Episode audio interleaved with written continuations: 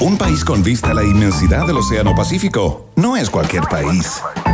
Un país con una cordillera majestuosa que lo cruza de punta a cabo no es cualquier país. Un país que potencia al máximo sus talentos no es cualquier país. Un país con una flora y fauna política de exportación no es cualquier país. Es un país generoso con el sello Rock and Pop. A partir de ahora, Iván Guerrero, Verne Núñez y tú se lanzan a la reconquista de un país generoso. Solo por la 94.1 Rock and Pop y rockandpop.cl. Música 24-7.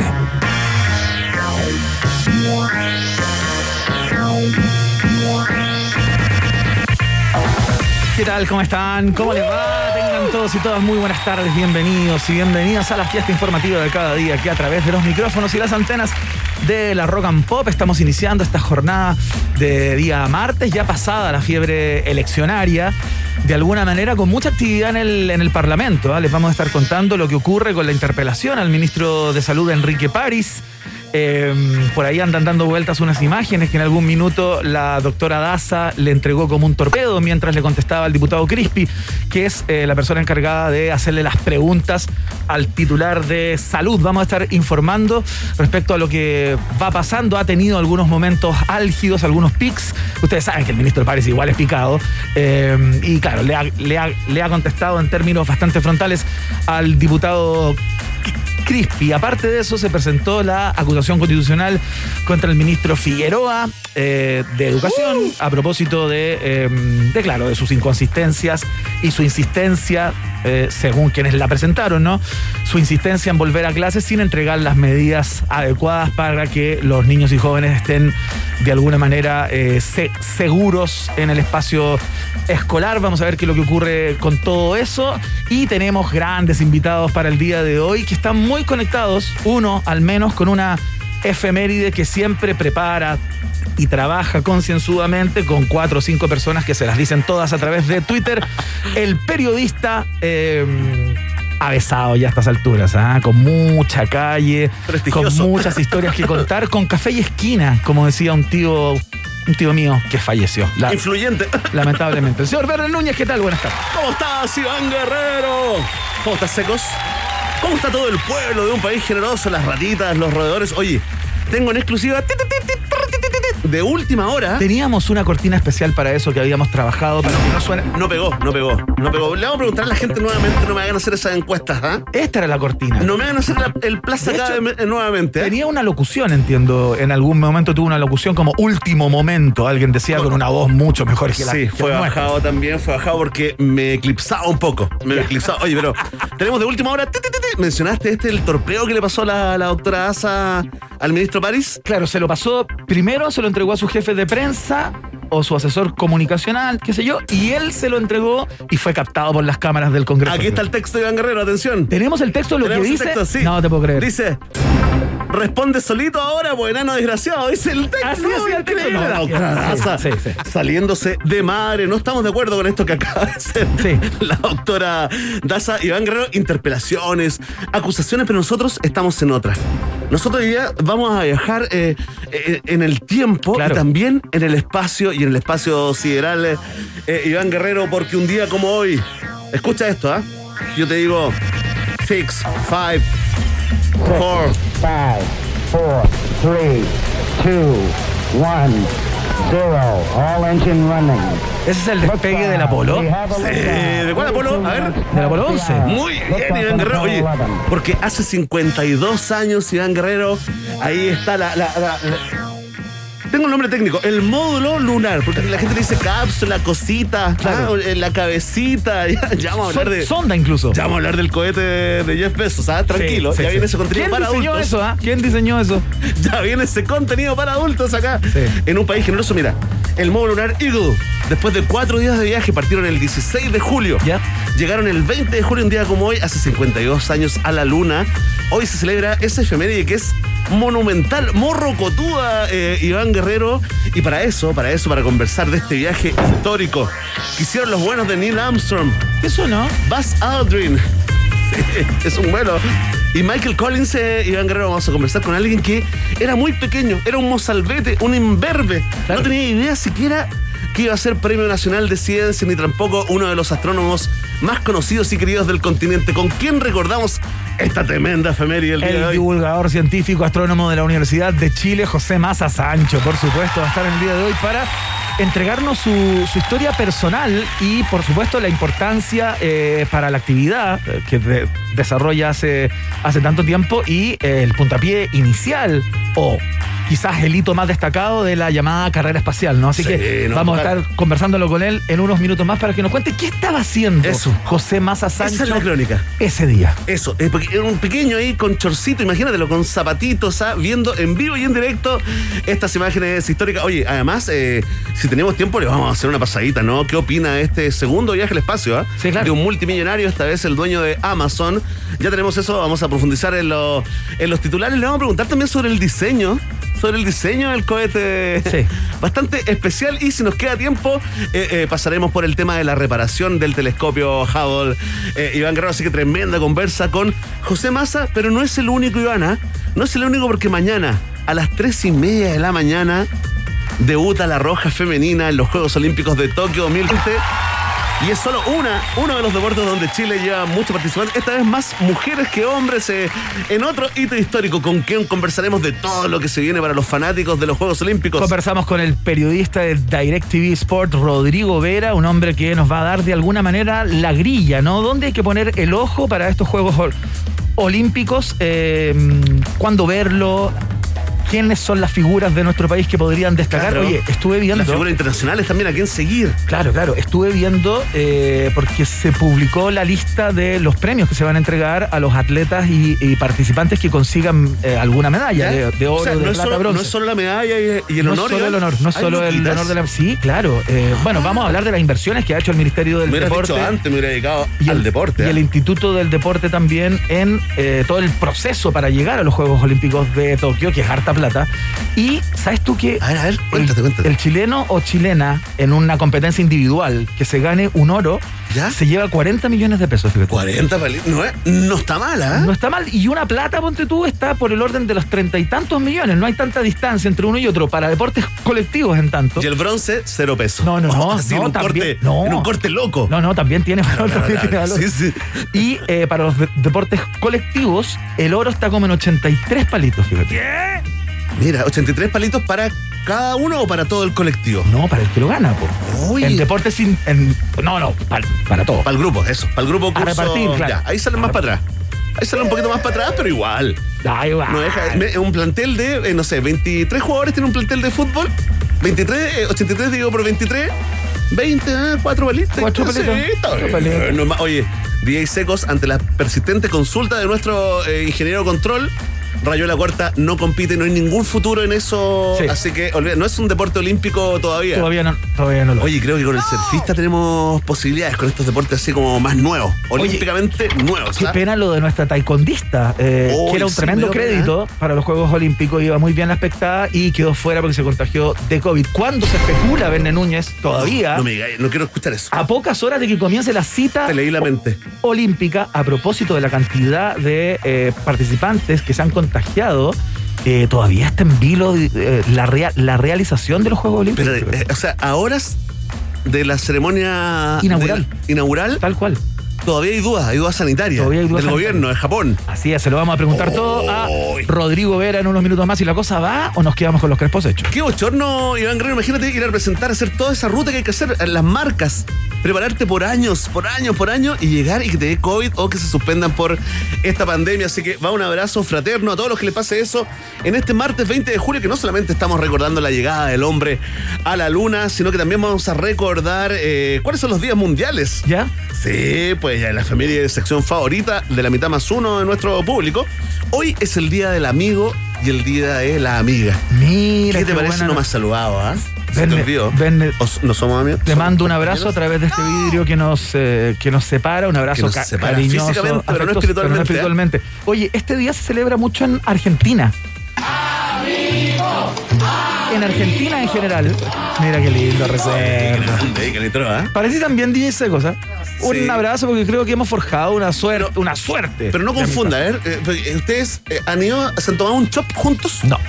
secos o iban- han llamado al otro cuando tienen pena y cuando están así como A ti eh, tampoco te llamaron. cuando lo llevaron preso y no- a- alguno ha llamado a una comisaría a otro para que lo vaya a sacar No. entonces falta Falta, todavía falta trabajo para esa amistad. falta camino para esa amistad sí verdad. pues sí pues no pongamos todo el mundo al mismo nivel o sea, o sea, gr- lindo día lindo día hoy para disfrutar en una terraza con distancia social y mascarilla Sí. Oh, En fase Ahí 3. está. También, eh, por supuesto, por razones obvias, es, es el día de la exploración del espacio. eh, Iván Guerrero, un día como hoy está de cumpleaños Carlos Santana. Mira. ¿Qué te parece? Tremendo. ¿Lo, Mítico concierto en Chile. lo viste en vivo? No, fíjate Ya, que no. ya, a mí- Estuvo en Viña del Mar también, ¿no? Estuvo en Viña, yo lo vi ahí, ¿eh?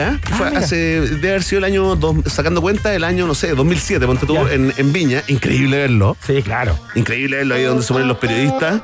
Tremendo, tremenda banda. Yo la verdad tenía como, como, como periodista promedio ninguneando a la banda antes. Mira. No, que Santana ya pasó. Perfecto. Está viejo y después. Limitado, el periodista limitado. El tapaboca, increíble. Oye, los que fueron al parque intercomunal, sí, de la Reina vivieron otra experiencia. Otra experiencia. Y el que enterró algo días antes Para neuroestimularse. y la retroexcavadora no lo sacó, ese es un doble triunfador. Sí, ¿eh? ese es un gran triunfador del Oye, que el año de 94 había que decidir entre Guns N' Roses y Santana porque estaba muy, muy seguido. ¿Tocaban el mismo día o no? No, tocaban el mismo fin de semana. Y solamente las cuatro comunas. Solamente la gente de las cuatro comunas pudo ir a los dos conciertos. Sí, claro. Ahí está un guiño para el Frente Amplio, Iván Guerrero. Y también, por supuesto, está, no de cumpleaños, sino que celebramos, eh, Conmemoramos, ¿ah? ¿no? el natalicio de un hombre que nos dejó, que nos dejó. Chris Cornell, eh, Iván Guerrero, líder de Soundgarden, también de Audioslave. Autor de una de mis canciones favoritas, Like a Stone, un himno que he escuchado en los peores momentos de la vida. Iván Guerrero, lo homenajeamos acá en un país Lo generoso. homenajeamos porque es el primero en la grilla de, de canciones que vamos a escuchar en el día de hoy. Tenemos muy buenas canciones para compartir con todos ustedes y vamos a partir, por supuesto, con el señor Chris Cornell, voz principal, líder espiritual de Soundgarden. Suena a esta hora Burden in My Hand acá en la 94.1. Bienvenidos, bienvenidas. Comienza El País Generoso. Follow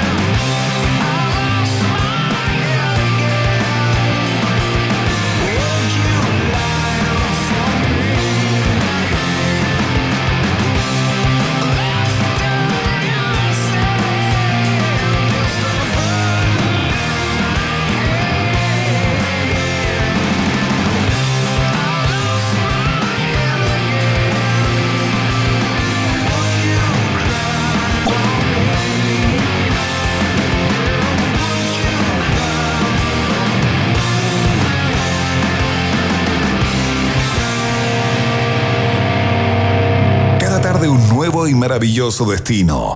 Solo en un país generoso. Iván Guerrero y Berna Núñez están en la 94.1. Rock and Pop, música 24-7.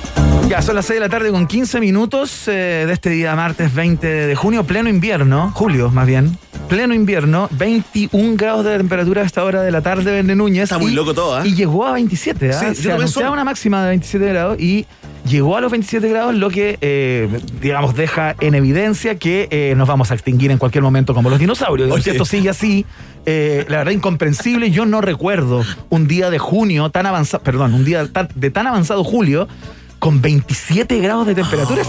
O sea, dije, pongámosla a pelo pincho de- en algún momento que estaba para poner una piscina. Un día eres joven, Iván Guerrero, y el otro día sales a tomar solcito porque tiene vitamina D y le manda un WhatsApp a tu familia, salgan a tomar solcito porque tiene vitamina D. ¿Hiciste eso? Esas cosas, eso dice hoy, motivado por el sol. Oye, me cargué, lo sentí rico igual. Sí, lo sentiste. Varias gente en mi situación, ¿ah? ¿Quedaste Busca- alcalino? solcito. ¿Quedaste alcalino? Alcalino, tal, cargadísimo de, de vitamina D. Oye, Iván, ¿viste las imágenes de, de Alemania? Eh, eh, esas callecitas eh, eh, transformadas en unos caudales. ¿Viste hoy día a Ang- Angela Merkel? Sí. Esto te habla como del futuro, ¿ah? de gente que está en otra. Sociedades que están en otra, aunque nos parezcamos en, en- en lo esencialmente humano, pero estaban recorriendo las zonas donde murieron más de 100 personas, Sí, se esperan muchos más, ¿no? Sí, claro. Y iba acompañada de su principal opositora, políticamente hablando. Qué increíble. Iban las dos y de pronto, eh, con una cara, digamos, Una caminata así como tipo cast con Boric. Claro, una cosa así, Cas con Boric, y, y espérate, que en un momento que esto eh, eh, hace volar mucho más la imaginación. En un momento ya, porque uno le cree a Angela Merkel, como si tiene cara de preocupada, uno le cree que está preocupado. Sí, claro. No como a otros líderes. ¿ah? Entonces, y de pronto, eh, eh, un rito de preocupación y le toma la mano a su opositor, a su oponente. Mira. Le toma la mano y la otra le toma la mano también y avanzan juntas por, por este caos total. Por esta tragedia, avanzan juntas de la mano. Si estamos en un mundo de simbolismo y de señales, tremendas señales a Ivano, ¿no? Absolutamente, Verne Núñez. Eh, no está esta situación en la síntesis de informaciones que les presentamos cada día, pero sí hay otras que, que tienen que ver con cosas que pasan en el, en el mundo. Pero está bien cargado a Chile. Estos son los titulares en un país generoso.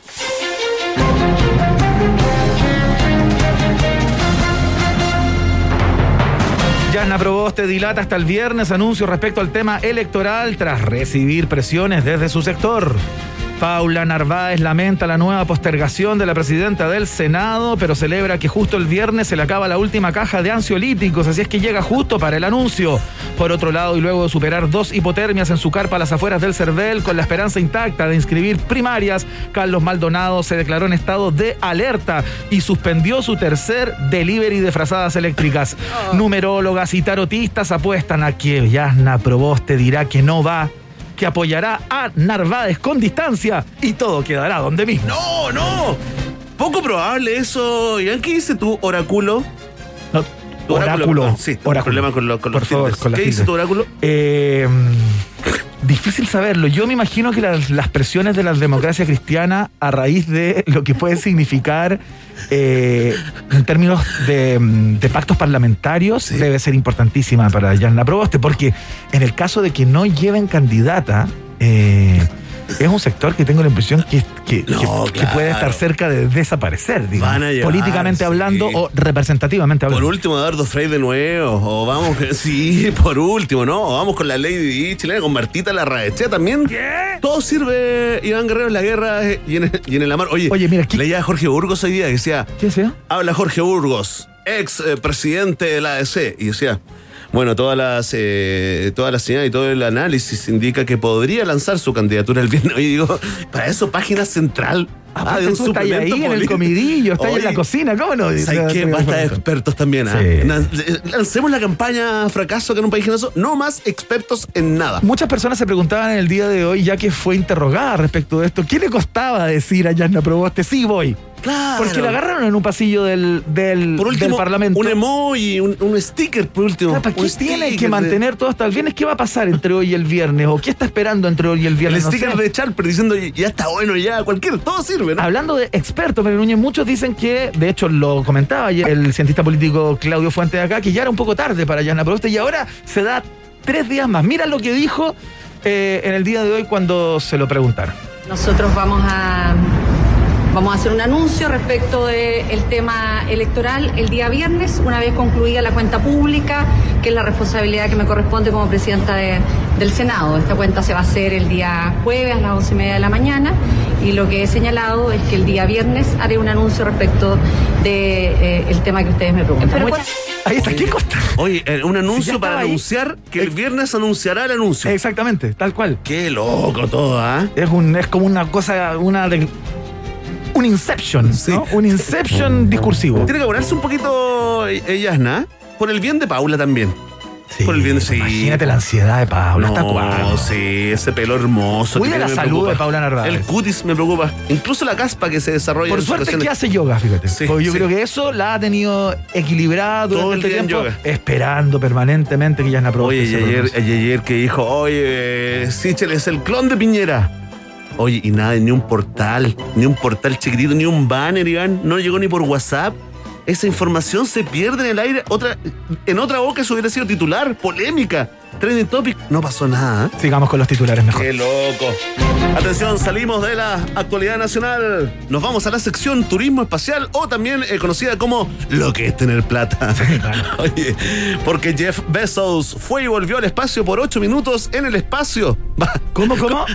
Hay un problema de redacción Sí, ahí. espérate, espérate, vamos a arreglar. Sí, es que Tárjalo, tárjalo. ahí está, ahí está. Ya. Ahora sí, me pongo en onda espacial. Dale nuevo. Jeff Bezos fue y volvió al espacio por ocho minutos a bordo de un gran falo cósmico llamado New Shepard en el primer vuelo tripulado de su compañía Blue Origin. Comenta, comenta el diseño de New Shepard. Iván Guerrero Breve, por favor. Jugado vanguardista simbólico. Oye, algunos decían, lo interpretaban como que era un gran dedo potente a los otros multimillonarios. Claro, a Elon Musk, que tiene la tremenda compañía Ah, y para no poder va. viajar y todavía no va. Y todavía no viaja y parece que andó unos kilómetros más arriba que. Que ¿Cómo se llama? Nuestro amigo eh, El Branson. amigo Branson. De, de Virgin. Bueno, atención, trajo coletazos eh, porque los yogis tántricos encontraron que ocho minutos fue poco tiempo, ¿ah? Pero para el hombre casado promedio, esos ocho minutos fueron una eternidad. Es el mejor día de mi vida y agradezco a los clientes y empleados de Amazon que pagaron todo esto, declaró el multimillonario.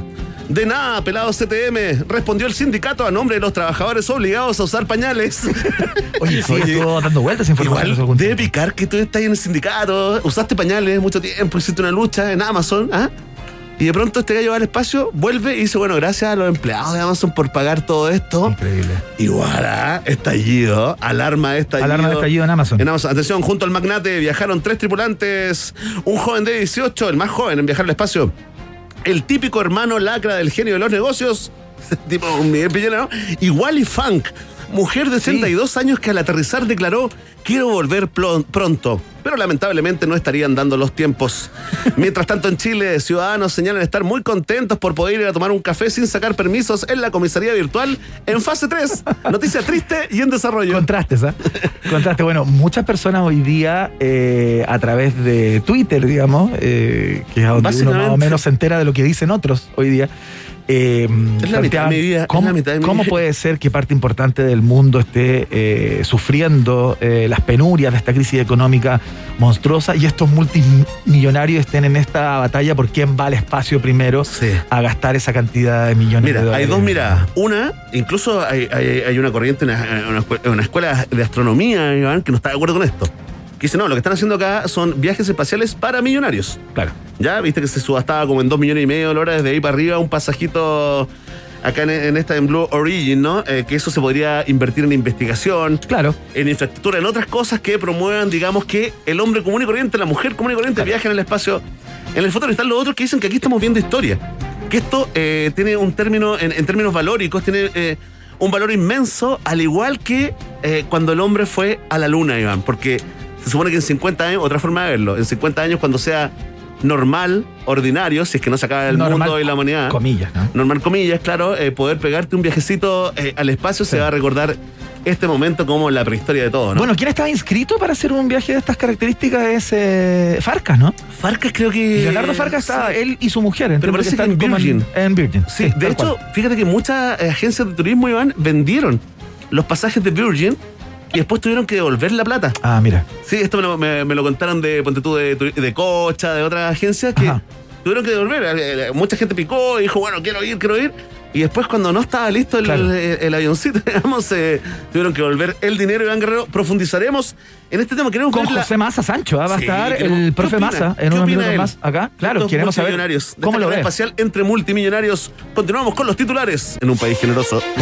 Elecciones presidenciales, 20 independientes, muchos conocidos solo en su casa y por su vecindario, buscan patrocinios para llegar a la papeleta presidencial en noviembre. Google hace sentido llamado a la comunidad y solicita información básica de al menos 10 de los 20 postulantes, de los cuales no se sabe absolutamente nada. Es tal el anonimato de la lista que Tomás Jocelyn Holt, uno de sus integrantes, estaría siendo discriminado por celebridad y farandulero y no lo invitan a los asados. Si Chile efectivamente es un país generoso y Dios es muy, muy, muy grande, Sebastián Sichel y Gabriel Boric podrían compartir la papeleta con Da- David Fernández, José Carvajal y Eduardo Concha en la elección de noviembre. ¿Qué? ¿Qué? Oye, esto lo encuentro alucinante, Iván Guerrero. Este es un temazo, personas de Un a pie, submundo. sin carrera política, sin historia eh, vinculada a la actividad. Salvo Jocelyn Holt, ¿no?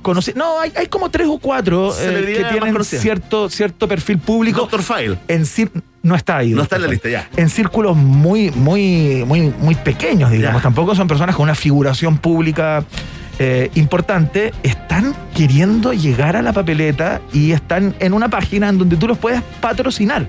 Claro. Y entiendo que con 1800 patrocinios ya se empiezan a meter por los palos. Oye, está muy interesante, Iván Guerrero, revisar eh, en estos días la lista completa de estos candidatos, el submundo de los candidatos a presidente, Iván Guerrero, y tendrán su espacio en un país generoso, ¿ah? Tendrán su espacio. ¿ah? Estamos planeando, honor al nombre, ¿eh? estamos planeando ahí algo con, con ellos a propósito de la aparición de esta, de esta lista fantasma que no conocíamos, no habíamos visto en, en ningún lugar de personas como usted, como yo, que quieren llegar a la moneda. Con, con aspiraciones un poquito eh, eh, más eh, altas. Oye, Claro. ¿y a usted qué le dijo que viniera? Será el nombre de esa sesión, ¿ah? Pauta al aire. Linda sex- lindo nombre, me gustó el tiro, le pongo check. Fantástico, continuamos con los titulares. Atención. Noticias desde la convención. Porque los dos tercios de la convención constitucional presentaron una queja formal por tuit de Teresa Marinovich, que catalogó la intervención de la Machi Lincolnao en Mapudungún como un show. Abro comillas del tuit, eh, A Iván, ver. mira. Dice, eh, Lincolnao hablando en Mapudungún. Sabe hablar castellano, pero no importa. No pierde oportunidad de hacer show. Publicó en Twitter, ah, oye, ardió la convención, al menos dos tercios de la conversión. Es trending topic en este momento en Twitter, una de las conversaciones más replicadas, eh, el tweet de, de Marinovich. Tema, sí, trending topic número uno, tema, eh, tema que protagoniza la pregunta del día, pero trajo coletazos porque el cuestionado traductor de la Machi Lincolnado se defendió de las críticas. En castellano los chilenos tampoco entienden mucho, declaró antes de ir a sus clases de creole, que es la tendencia que se viene. ¿eh? En otro momento histórico, un asesor de la Convención Constitucional dio positivo por COVID en el control PCR. Se desconoce la identidad del primer contagiado del nuevo Chile, pero quedará en la historia como lo único positivo que ha entregado la convención hasta ahora. Y por orden del gobierno, Iván Elisa Loncón dispondrá de una escolta Sí. permanente de tres carabineros. Los líderes mapuche le recomiendan nunca, nunca, pero nunca darles la espalda y cambiarlos por guardias de la CAM al entrar a Arauco. Noticia en desarrollo. Oye, eh, entiendo que tenemos el audio de la, de la convencional que eh, justamente denunció este tuit. Se trata de Ramona Reyes, que fue la persona que eh, ahí frente al Pleno eh, planteó su, su malestar por el tono eh, y la intención de Marinovich. Veamos qué es lo que dijo. Tiene la de la Teresa Marinovich. Quiero hacer eh, un llamado de atención, quiero hacer una denuncia contra una constituyente, doña Teresa Marinovich, o Marinovich, no sé. Eh, y de verdad me estoy tratando de, de calmar y estar eh, a la altura de la cuestión. está tensa ¿eh? Sí, claro. nerviosa, sí. Está como... "Uh". Ahí está, bueno, eh, luego de eso, eh, lo que hace Ramona, Ramona, para arriba, decir, Ramona Reyes. Me pasó lo es mismo. que uno tiene como Sí. asociado a Ramona va Me por, pasó lo mismo. por la, por la, por la brigada. Eh, fue luego de eso, ella lee, Lee el sí. justamente lo que tú acabas de, de leer, el tuit y luego la increpa por racista eh, y un montón de epítetos, y- digamos, y bastante no, no, dijo, si no estaba a la altura, eh, digamos, de, de- de los miembros de la convención, que renunciara y le dejara su puesto a Que otro. entregue el escaño, claro. Bueno, tenemos un tema, es polémico, es discutible, eh, así que atentos, atentos, porque ya está arriba la pregunta del día de un país generoso. Ahí estamos en Twitter, esa red social decadente. Somos arroba rock and pop, ya está arriba la pregunta, vayan respondiendo, comentando, la recordamos en minutos más, la protagonista Tere Marinovich y la Machi Lincolnao. Vamos de inmediato a escuchar un poco de música a esta hora. Ya vienen nuestros invitados eh, al estudio. Vamos a escuchar a The Outfield. Este es un clasicazo por donde se lo mire. Ochenteando la tarde acá en la 94.1. Esto se llama Your Love. En un país generoso de la rock and pop.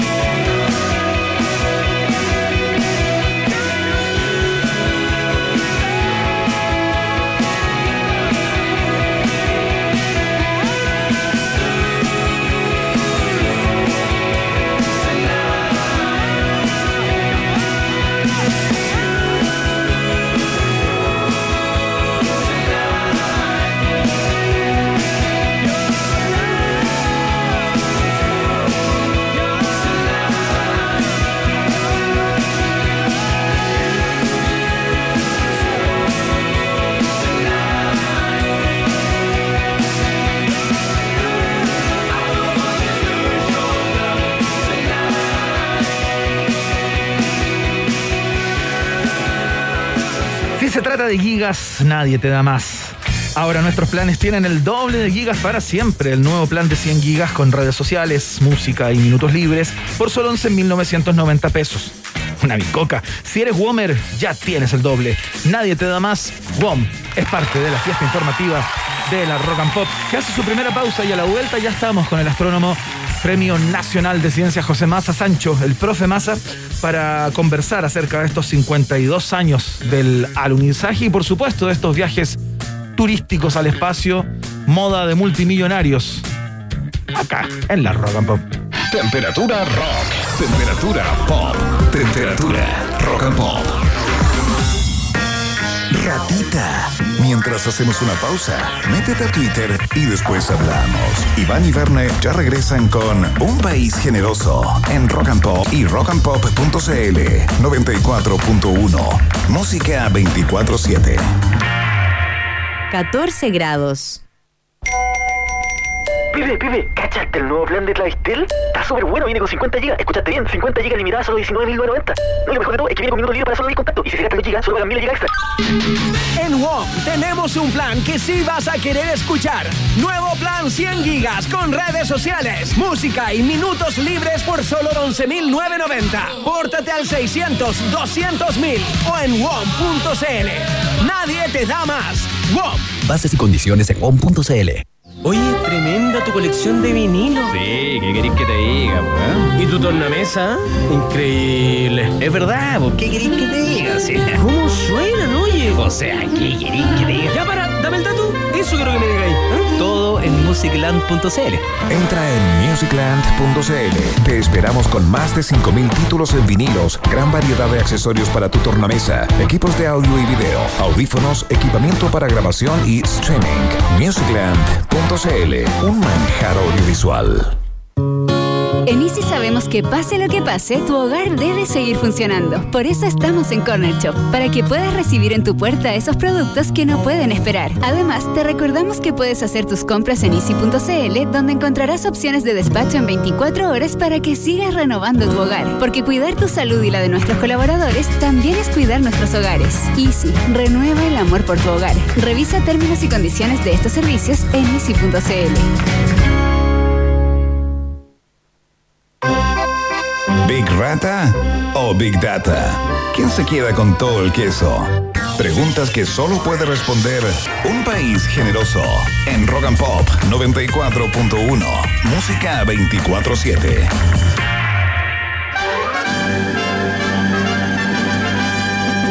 En Rock and Pop tienes un permiso exclusivo 24/7 para la pregunta del día en un país generoso. Presentado por WOM. Nadie te da más.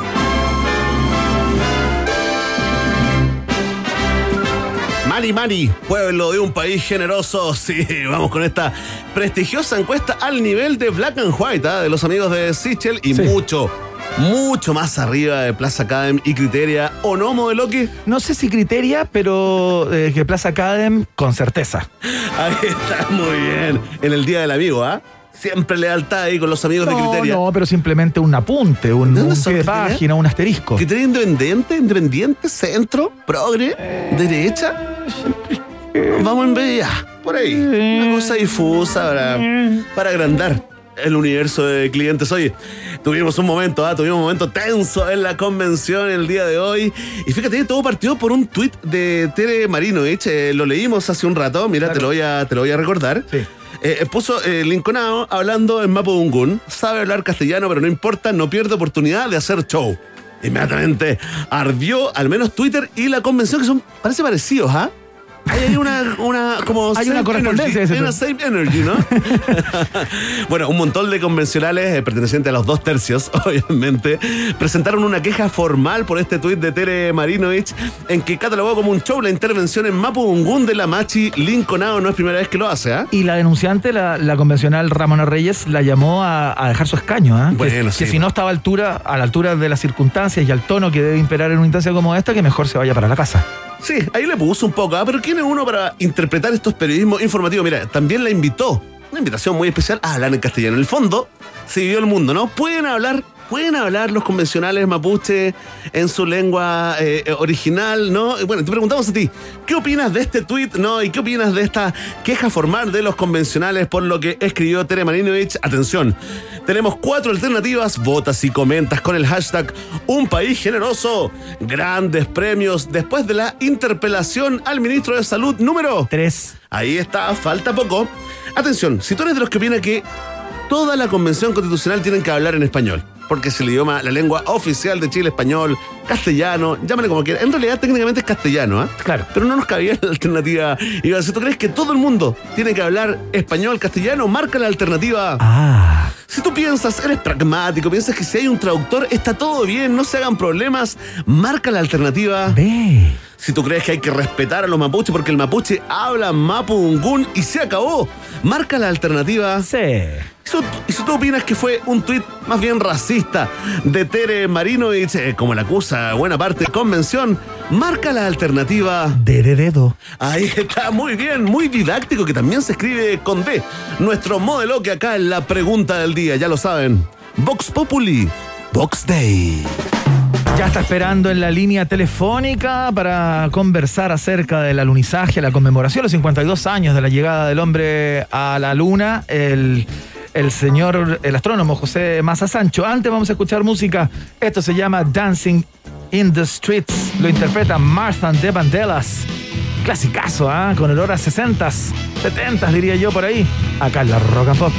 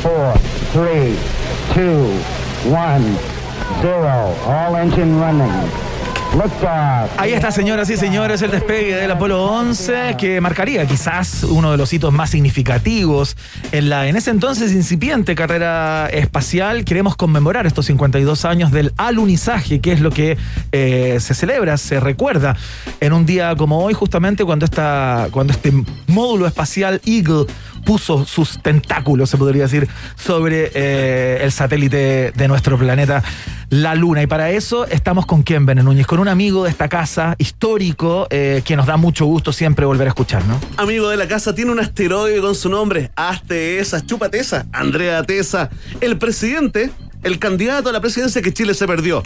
Estamos con el Premio Nacional de Ciencias, astrónomo favorito de Chile y buena parte del mundo, el gran José Massa. ¿Cómo está, don José? Bienvenido nuevamente. Hola, pues muy bien. ¿Cómo estuvo esa presentación? La estoy Estoy- mejorando, ¿ah? Muy bien. Semana a semana, ¿eh? Sí, no, impresionante tu presentación, quedé, pero Sí, pues, imag- lado. güey. imagínense cuando me enojo, cómo hablo mal de la gente. Sí, así, una cosa bipolar. eh. Oiga, José, está- estamos conmemorando eh, porque nos importe, porque de verdad nos sigue emocionando, a pesar de que no habíamos nacido todavía, eh, la llegada del Apolo 11 a la Luna. Eh, profesor, ¿qué edad tenía usted? Qui- Quiero que nos vayamos a la crónica, queremos imaginar qué estaba haciendo, dónde vivía, si vio esto en vivo y en directo cuando era chico. Eh, bueno, tan chico no era, ¿Ya? tenía 21 años. Un lolo. Eh, ya, ya había salido de la universidad, de hecho estaba trabajando en Cerro Calán, en el observatorio, pero esa noche, porque era como a las 9 de la noche, 10 de la noche, Ajá. iban a transmitir por tele y yo eh, no tenía tele en mi casa, ¿Ya? entonces me fui a la casa de un amigo eh, y ese amigo tenía esas teles típicas, que era un mueble enorme, ¿Ya? una Westinghouse o qué sé yo, ¿Ya? que eran unas teles en blanco y negro Claro. y ahí un grupo de como media docena estábamos con los ojos pegados contra la tele. Eh, llegó un momento en que ya ni hablábamos, estábamos Ya. todos emocionados de ver cómo iba saliendo ahí Neil Armstrong y cómo daba sus pasitos en la luna, etcétera. Se veía tal como se ve hoy, don José. Eh, hoy, hoy vemos esas imágenes que, que están un poco ya desgastadas, ¿no? Con un sonido muy irregular. ¿Era igual la transmisión en vivo y en directo? Sí, claro. No, la tele en general en esa época era bastante mala. Eh, era, era muy divertido ver partidos de tenis en que uno no veía la pelota porque habían tantos puntitos blancos en la tele que uno tenía que calcular Era con la imaginación. que se iba moviendo. Bueno, Claro, uno de repente cachaba un punto que se iba moviendo y así uno iba viendo el partido de tenis. No, y, y si no, uno tenía que mover la antena. Eh, bueno, inicialmente incluso las teles eran eh, había que tener una antena grande en el techo de la casa Claro. porque si no no agarraba señal. Sí, pues. Y la antena había que orientarla y esto porque si no estaba muy precisa eh, ahí todos los dipolos eh, no se recibía señal. Claro. Entonces, no, era, era, la tele era mucho, infinitamente más mala que hoy día. Estamos hablando de 52 años atrás. Claro. Oiga, Entonces, profe. Sí. No, no, no, no era, no era, no chocaba tanto la poca calidad de la transmisión desde la luna. Oiga, profe, antes, antes de entrar a la hazaña propiamente tal, digamos, y a la relevancia histórica que tuvo sin duda, eh, bueno, hubo algunos que en algún minuto, los más conspiranoicos, digamos, se lo atribuyeron a un montaje de Stanley Kubrick incluso, ¿no? Que, que, que no había llegado el hombre y todo el cuento, que la bandera no flameaba y un montón de mitos que, que hoy día se desmienten, por cierto, a través de, de la información disponible, ¿no? Eh, esto, esto es un esfuerzo, eh, don José, que viene después de muchos años de, de intentonas, ¿no? Eh, de intentonas que no todas funcionaron. Eh, o sea, esto viene a coronar de alguna manera una determinación por parte de la NASA y los Estados Unidos para, para co- conseguir esto, ¿no?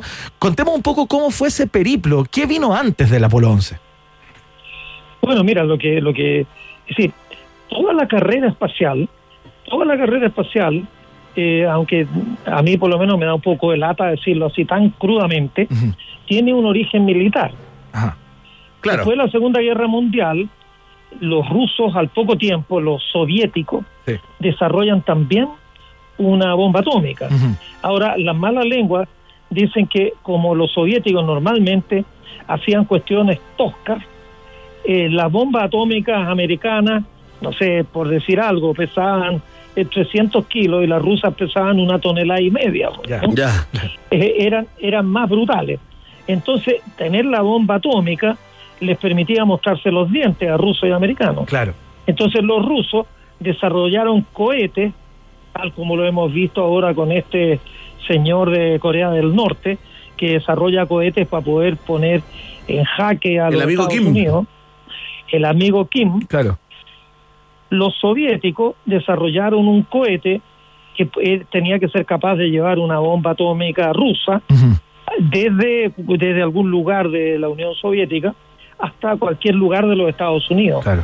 Y entonces para mostrarle a los Estados Unidos que tenían un cohete capaz de hacer eso y mucho más, agarraron un- una pelota de fútbol, le pusieron cuatro antenas, más o menos así era el Sputnik 1, y el 4 de octubre del año 1957 lanzaron el Sputnik 1 que quedó en órbita. Claro.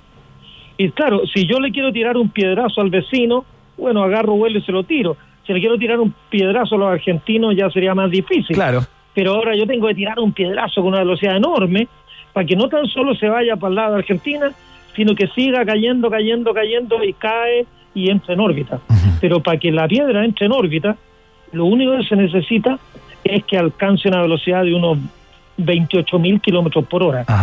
Entonces, no es cuestión de que hagamos fuerza entre varios y ponemos una Claro, órbita, claro. no. Oiga, por- lo, lo de, lo de Yuri Gagarin, ese golazo histórico de Gagarin, ¿eso en qué año fue, José? el 61. El 61, El 12 claro. de abril del 61, los rusos ya habían lanzado el Sputnik, después habían lanzado la perrita Laika. Claro. En Que el murió. mismo año 57, que bueno, murió, fue la primera perrita que se fue al cielo, así que en realidad está en alguna parte por allá, en el imaginario de, de todo el mundo. ¿Cuántas perras laicas ha habido en el mundo Claro. en honor de su más ilustre predecesora? Claro. Es Eh, cierto, me acordé de Carlita Ochoa y su libro Todos los perritos se van al cielo, ¿ah? Sí. gran escritora Sí. también, Sí. al igual que José. Se perdió, ¿ah? Se perdió. Se perdió. Pero bueno, y de ahí entonces siguió la carrera por llegar cada vez más al espacio y los norteamericanos los pillaron medio volando bajo y quedaron muy mosqueados. Mm, Entonces claro. iban atrasados como, Claro. como un año con relación a los soviéticos, hasta que ahí Kennedy fue el que pone la visión y dice, yo quiero que nosotros lleguemos a la luna antes de que termine la década Claro. y, y además es muy bonito porque lo dice que aquí eh, los políticos nuestros podrían entender ese tipo de cuestiones. A ver. Lo, que, lo queremos hacer no porque sea fácil, sino porque es muy difícil Claro. y va a requerir el mejor esfuerzo de nuestros mejores hombres el poder lograr esa meta. Bueno, nuestros mejores hombres y mujeres, Sí. porque en realidad también muchas mujeres Claro. trabajaron para NASA, como lo muestra una interesante película que han dado. Sí, claro. Se, lo, las se lo- que se le copió el discurso un poco a, a- a los del Mundial del 62, ¿ah? A- al gran Didbor, ¿no? Si lo- no tenemos nada, lo queremos todo. Oiga, yo me acuerdo ese discurso que lo pasaban, por lo menos en el colegio, me lo, me lo hicieron ver eh, por obligación, pero ¿sabes lo que es impactante, José? Eh, Y aquí es muy importante también eh, eh, eh, su memoria, ¿no? Su, su sabiduría. Cuando uno va a los museos espaciales, uno ve eh, estos módulos, pues, eh, y, y la verdad, la verdad, uno dice, a ver, no, esto es una réplica, esto es como cartón piedra, ¿qué es esta cuestión? O sea, eh, esto es como una lavadora, oye, y la verdad es muy impactante cuando uno se enfrenta a la historia, uno siente que es precario. Que es precario en la nave, el módulo en el que viajaron a la luna. Eh, la otra vez leía, don José, que, que, el, que el procesador del, del Apolo 11 tenía 40 veces menos potencia, era más pequeño que el de tu celular. Eh, por ejemplo, Claro. entonces, eh, eh, los trajes también, los trajes pesaban un kilo porque- Aparatosos, claro. Aparatosos, eh, José, eso es, eso es muy impactante en el fondo. Por eso se emula esto a, a los grandes navegantes, ¿no? Por eso algunos lo ponen más allá de Colón y más allá de, de Vespucio, ¿no? Sí, mira, eh, yo creo que en realidad yo es cierto, yo he visto, como dices tú, en el Museo del Aire y del Espacio en Washington, Sí, pues. algunas naves que están en exhibición, y uno mira para adentro, está lleno de interruptorcitos, que es como un palito de fósforo que se ponía para arriba o para abajo, Claro. y había como 100 en un panel, pero el, papel- el pa- el panel es un aluminio lleno de interruptores, pero es una cuestión picante. Picante, realmente. sí. Eh, no, No, que no- no tiene ni un glamour, es como las mataderos Palma. La Valle Negrete. Claro, la valla negrita, bueno, eh, Eso lo hace más valioso igual, ¿o no? El llano, Claro. chiquitito, iban todos apretujados ahí. En cambio ahora, por ejemplo, cuando hemos visto imágenes, bueno, hoy día Sí. que estamos de nuevo, yo creo que lo eligieron a propósito, otro 20 de julio, Claro. celebrando esta hazaña de Jeff Bezos.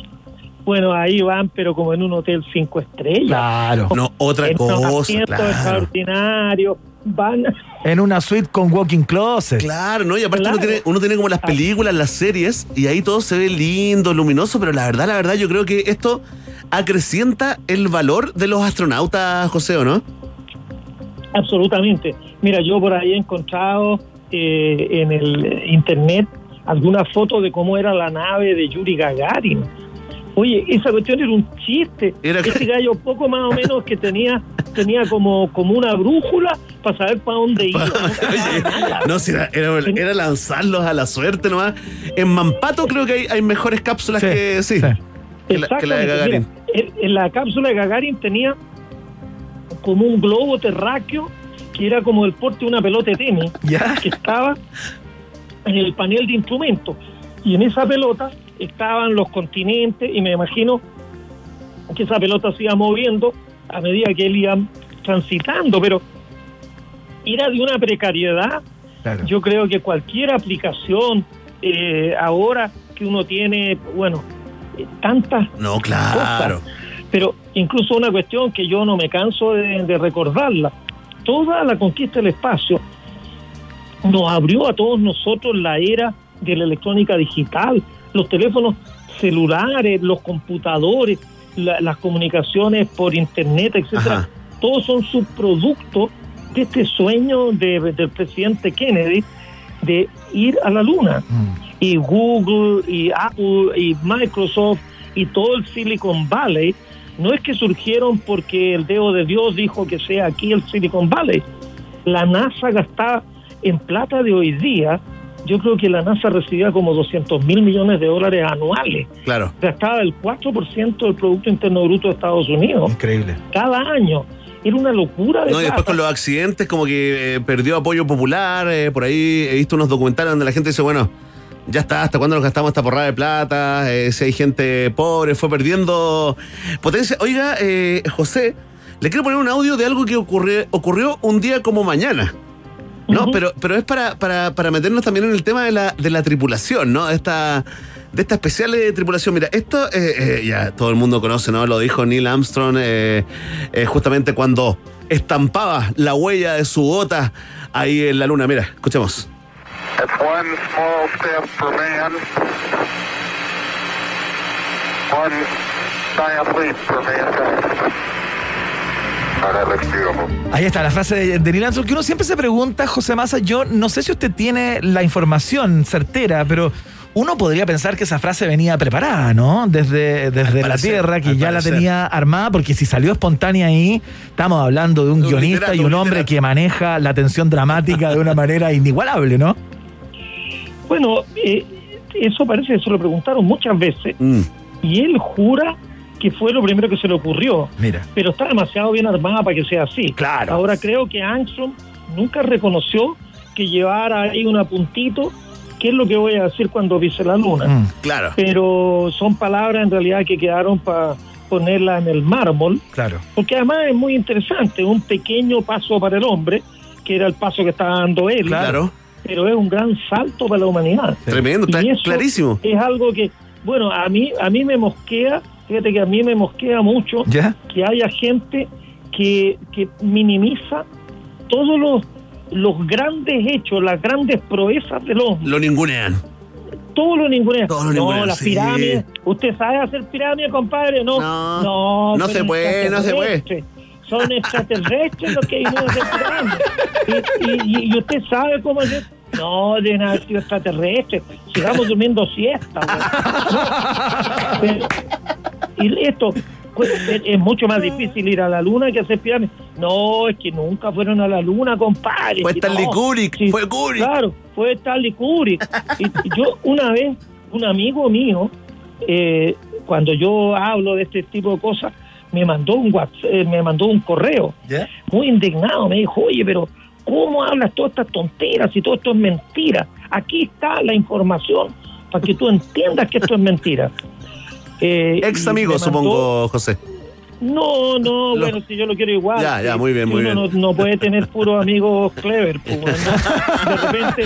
Siempre tiene que haber un huevón para es un clásico. Claro, si, si uno tiene lo que tiene, no. Pero me di el trabajo de escucharlo todo. Era, era, era una, una cuestión en YouTube que era dura como una hora y media. Y entonces es un montaje.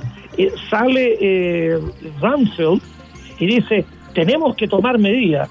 Y después sale Nixon y dice, en eso estamos. Y después sale, oye, y son puros, esto me recordaba a Cirulete. Como la hablaba- cháchara, sí, la la tele cháchara, ¿no? Y entonces dicen que esto, que habrían grabado una cuestión especial En un estudio, claro.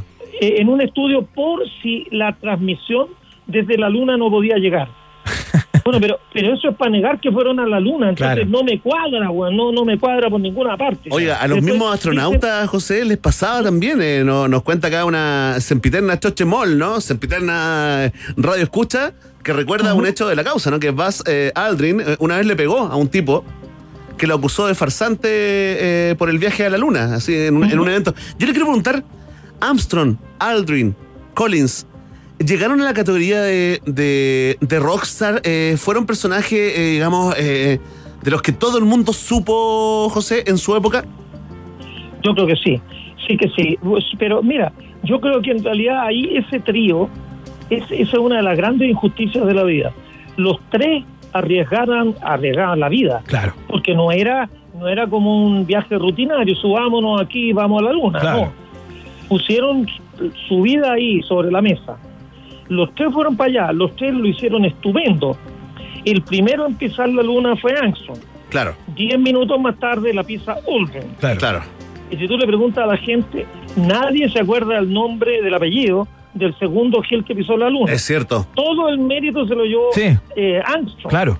Y además, Collins, que lo que dejaron dando vuelta alrededor de la luna. Se quedó en la ese cápsula, en el. Toda la foto está con cara de amurrado. Bueno, acaba de morir Collins. Sí, Sí, murió hace poquito. Sí, hace un par de meses. era muy así. activo en Twitter, fíjate. Eh, eh, ¿Sí? Lo seguía, respondía a las preguntas, murió, murió hace, hace poco. Él sería como el postergado de la historia, entre comillas, ¿no? Claro, entonces iban los tres, es como, no sé, pues el, el equipo de fútbol y hay un Gil que metió la pelota adentro. Claro. De ese se acuerda todo el mundo. Bueno, del, se- en el caso del Mundial del 82, todos se acuerdan de un Gil que tiró la pelota afuera en el penal. El penal de Caselli, claro. Y pues, claro, y nadie se acuerda quién era el arquero, quién era la defensa. Claro, de repente como que todo se enfoca en uno solo. Sí. Y bueno, y el grupo, el, en realidad eran como 40 mil personas las que trabajaban en la NASA. Increíble. Y todos hicieron un aporte. Entonces, no era solo Armstrong, eran todos, y particularmente estos tres. Yo creo que Aldrin tuvo problemas psicológicos y después incluso se anduvo medio cayendo al frasco. Sí, se cayó el litro un, rato. Mm. Claro, porque yo creo que él él quería parte del, del, del mérito De la y gloria. el glamour de, de Armstrong. Claro. Ahora, Armstrong también, después de ir a la Luna, eh, se- tenía una familia muy norteamericana, con dos o tres hijos, se separó de la señora, Claro. se casó de nuevo. De hecho, vino a Chile, de no sé si era de la luna de miel de su segundo matrimonio, Ya. y estuvo en el Antumalal, en Villar... En, Entre Villarrica Pucón. y Pucón, Ah, claro. entre. Villarrica y Pucón.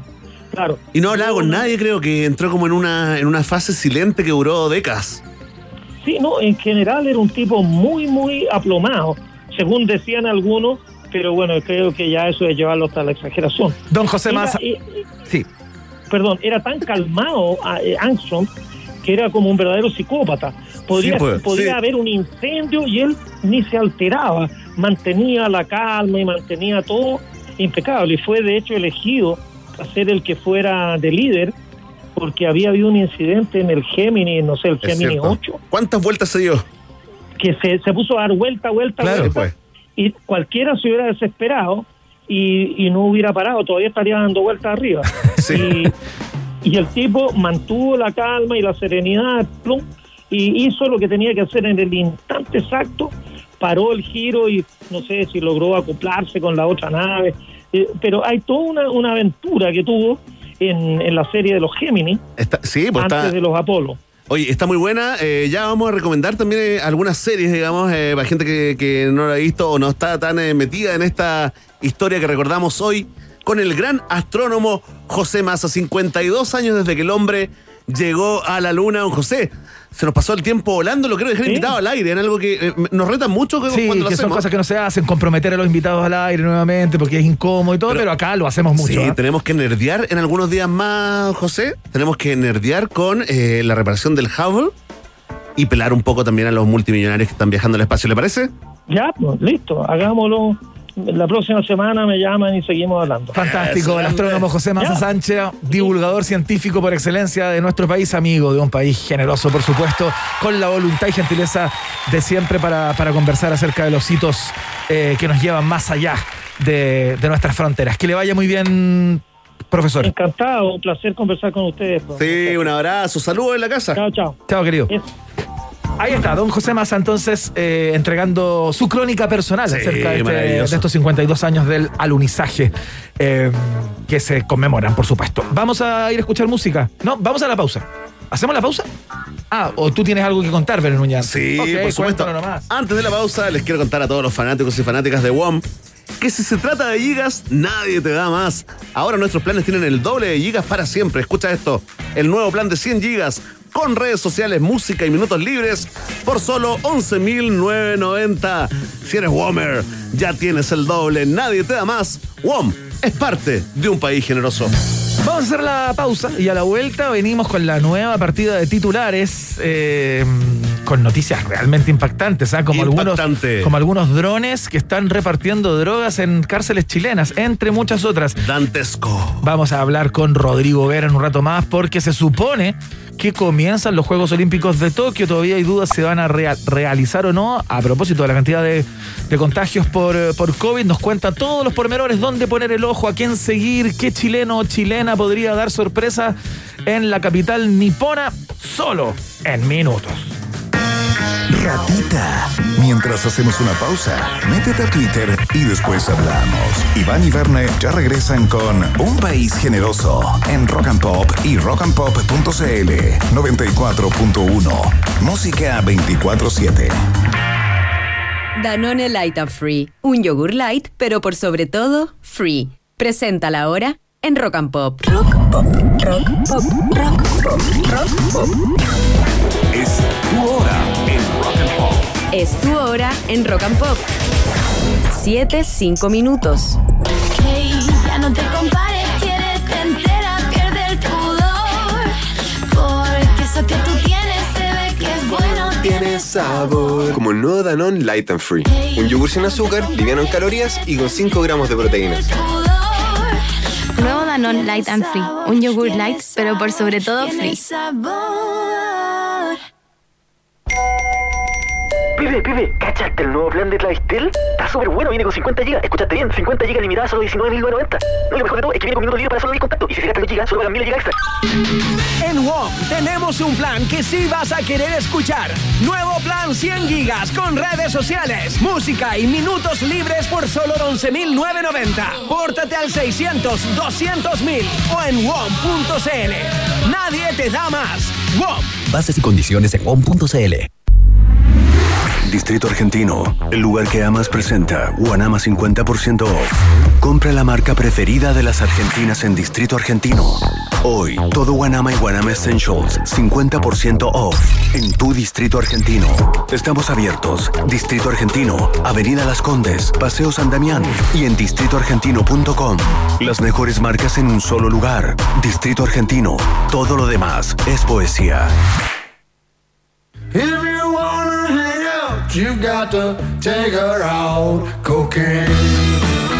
Escúchala con responsabilidad, porque se vuelve adictiva. Rock and Pop 94.1. She don't mind, she don't mind, she don't mind. Cocaine. Música 24-7. A esta hora, Iván, Verne y sobre todo tú, sí, tú, le dan vida a un país generoso. Con el sello Rock and Pop 94.1. Música 24-7. Muy bien, son las 7 de la tarde con 7 minutos. Eh, están interpelando al ministro París, es el diputado Crispi, quien está a cargo de esa, de de hacerle las preguntas. ¿Cómo va el resultado? Y han Parcial. salido, no sé todavía, porque no tengo el mono completo, el mono global, pero sí tengo algunos dichos, porque mientras desde la moneda dicen que la oposición tuvo mala suerte, porque justo lo están interpelando cuando hay menos casos. En el mejor de- momento de la pandemia, ¿no? Exactamente. Cifras, Eh, hacía mucho tiempo que no teníamos los mil casos, entiendo que, que- que tenemos al día. Positividad bajo 3%, y esto ya no estamos manejando ya. ¿eh? Exactamente. Estoy a punto de discutirle a, a los científicos. Bueno, el caso es que eh, el ministro París, eh, a propósito de, la pre- de una pregunta que le hace el diputado Crispi respecto a este cortocircuito, ¿no? Que era parte del plan que proponía el colegio médico. eh, al cual el gobierno no miró, digamos, eh, ni por cerca, ni lo incorporó en este, este nuevo, en este nuevo paso a paso. Eh, Ignorar. Y dice el ministro París en su interpelación, que es bien florido de repente el ministro París como para Sí, explicar, ¿no? Y, y ocupa... Lo ocupa- disfruta, disfruta el escenario. ocupa vinculaciones algo extremas, ¿no? Entonces el ministro París dice, si hubiésemos tomado en cuenta el cortocircuito, ni siquiera habría luz eléctrica aquí. ¡Oh! En el mundo de la metáfora. La metáfora absolutamente Bueno, le están, dando, le están dando harto al colegio médico a propósito de las cifras, ya que esas cifras igual tienen que pasar por un fact-checking. Eh, Iván Guerrero, dado el devenir de las cosas, ¿no? Pero las cifras están, están buenas y sí, le han dado como. Le han dado duro al colegio médico con esto del cortocircuito, como diciendo, bueno, si le hubieran hecho caso, ahora se estarían adjudicando todos los triunfos. eh, y esta baja, ¿no? En, en los contagios. eh, el colegio médico. Tomás Fuentes, hablamos ayer con uno de los generalísimos de unos de los coordinadores de la campaña de Sichel. Sí, claro. Eh, tuitea hace un rato y dice, mira, esto es un show. La oposición impulsa de interpelación al ministro París, pero sus parlamentarios no asisten y lo acompaña con una foto, la verdad, de un hemiciclo vacío. eh, Iván Guerrero, qué manera de hacer perder el tiempo a las autoridades, dice eh, Tomás Fuentes. Iván y Miguel Crispi partió todo esto con una jugada que igual me pareció Desde el punto de vista simbólico, digamos. todo es simbólico, pues estamos en eso, estamos como en una realidad simbólica, todo- todos señales, ¿no? Partió con un, con un minuto de silencio. Claro. Por los por muertos, las por las víctimas víctimas del- de la pandemia, eh, bueno, que partir una interpretación cuando eres el interpelado, ¿no? Cuando todavía eh, estamos esperando a alguien que entregue la información, ¿qué decía el torpedo que le entregó la subsecretaria Daza al ministro París hace algunas horas cuando comenzaba la interpelación? Yo imagino eh, que. Esta bueno, pregunta la responderá el doctor París. El doctor París, claro. Un chiste así hubiera sido lindo que hubiera sido. Bueno, bueno, ya nos vamos a enterar. Seguramente eso se va a filtrar, se va a conocer. Lo que no se filtra y se hace frontalmente hacia todos ustedes que nos escuchan a, a esta hora son los titulares en un país generoso.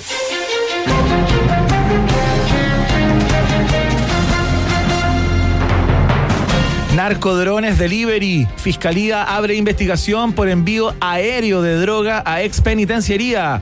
La práctica no sería nueva y el sistema ya estaría ofreciendo cupones de beneficios y tickets de descuento por la compra de más de 200 gramos de marihuana. Lleva gratis 3 gramos de cocaína y un par de pastillas para la ansiedad.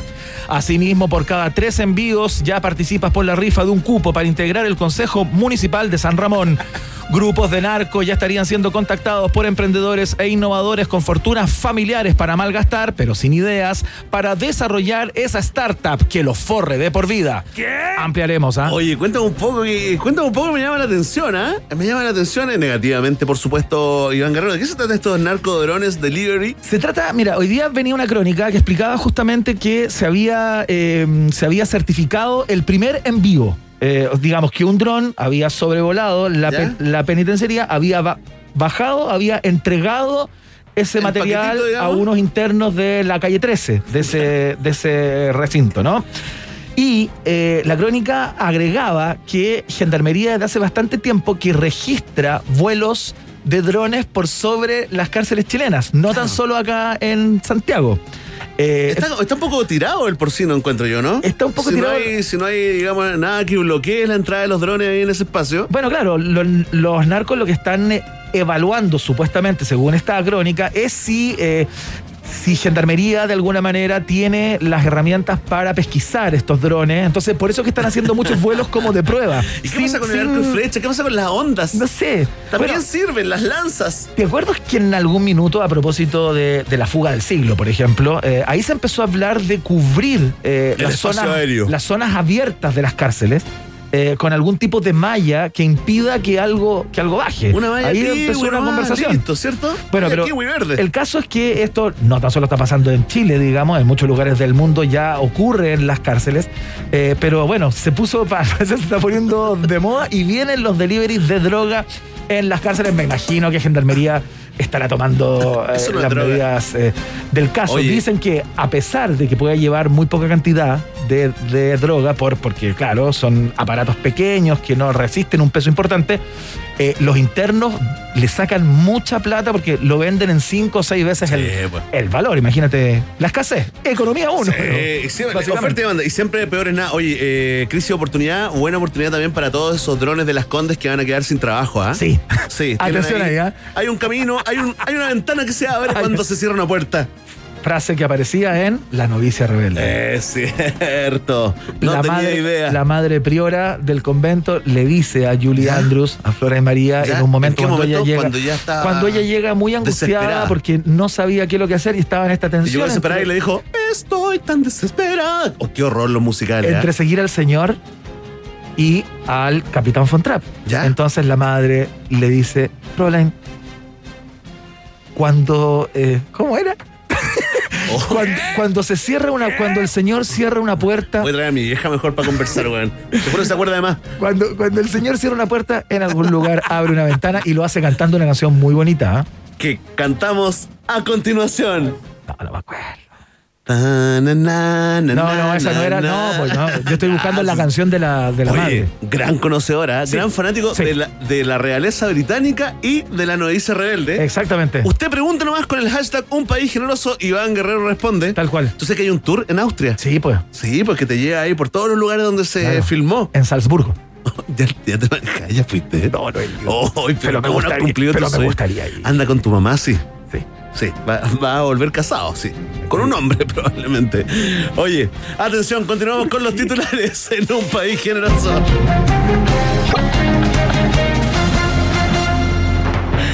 Ay, ay, ay, qué, qué, qué rico el periodismo, Ivana. Atención, Arturo Vidal muestra imágenes de multitudinaria fiesta en Miami en la que fue recibido con carteles que decían Welcome King Arturo. Y al mismo tiempo desmiente tajantemente mantener una relación amorosa con la periodista colombiana llamada Daniela Durán. Abro comillas.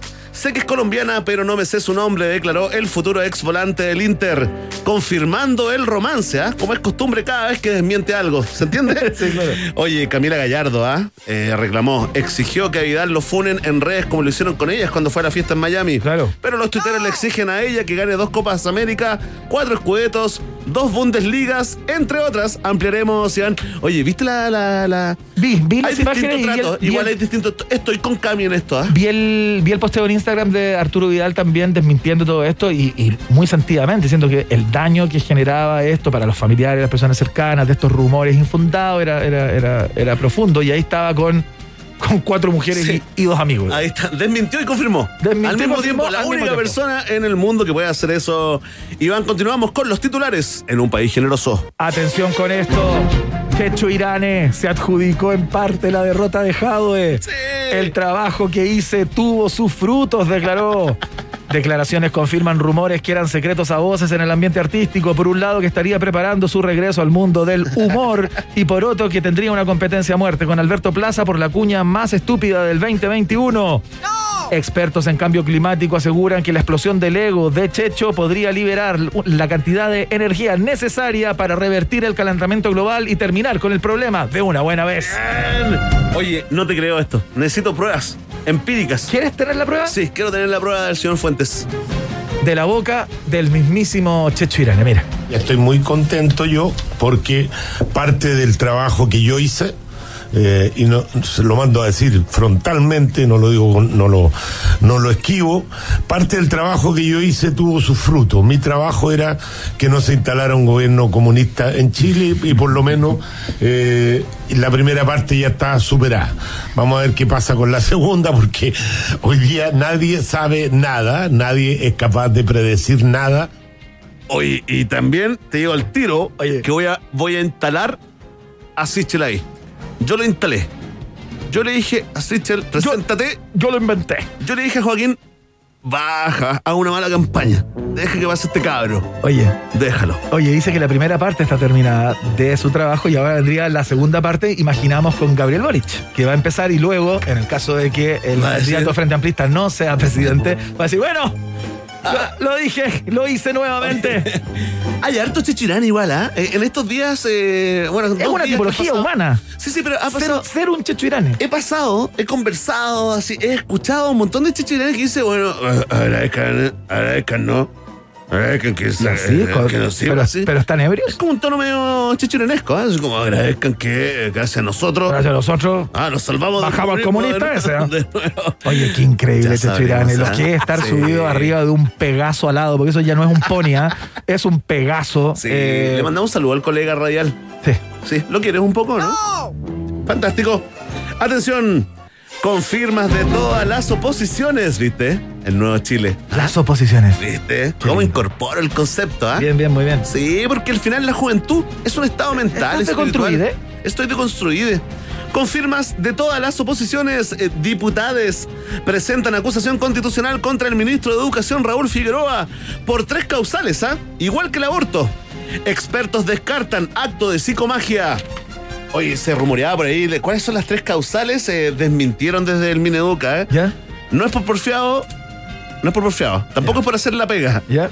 Y tampoco porque sea de derecha. Se descartó que Se eso ca- sean las esas- tres- esos quedaron fuera. las tres causales, mira, la, la acusación eh, contaría con apoyo ma- mayoritario de gente sin hijos y con hijos deseados y planificados según CADEM.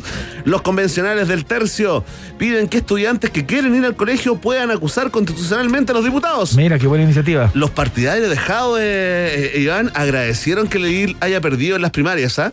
Porque si salía presidente se acababan las acusaciones y toda esta cosa que nos encanta, ¿no, Iván? Bueno, y el ministro, por su parte, declaró muy en su estilo que esta acusación en su contra no impide que los niños puedan ir a clases presenciales en el colegio.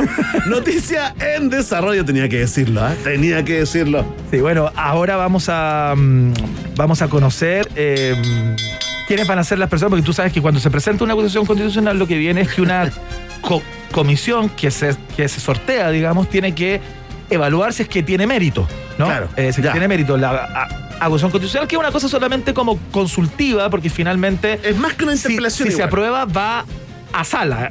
Igual, pero Claro. ellos hacen un estudio de los ante- Si tiene mérito, antecedentes, si digamos, tiene mérito. y ellos plantean si tiene mérito o no. Eh, es solo una diputada de oposición y cuatro oficialistas van a revisar el mérito de la acusación. Así es que la tiene fácil de alguna manera desde ese punto de vista. Pero como la acusación fue aprobada, va a ser votada en sala de todas maneras, pero está esta suerte de consejo con- consultivo Sí, hay una de previa. parlamentarios que guían de alguna un mini manera. TC, un mini TC. Un mini TC. Oye, espérate. Son bien graves, ¿ah? Son bien graves la. Mira, porque amenaza la vida, ponte tú. Porque no ha respetado la constitución y las leyes. Y porque co- como, ministro, como ministerio no pusieron recursos nuevos durante la pandemia en ningún colegio público. Eh, son algunas de las causales eh, de esta nueva acusación constitucional en este país generoso llamado Chile. Vamos a ver lo que va a pasar con todo esto en los próximos días o cuando se, mm, se establezca la fecha ya para acusar constitucionalmente al ministro Figueroa. Vamos a escuchar música a esta hora. Mira qué lindo. Suenan los australianos de ACDC. Esto se llama You Shook Me All Night Long acá. En la 94.1 es el país generoso en el aire. Ya seguimos.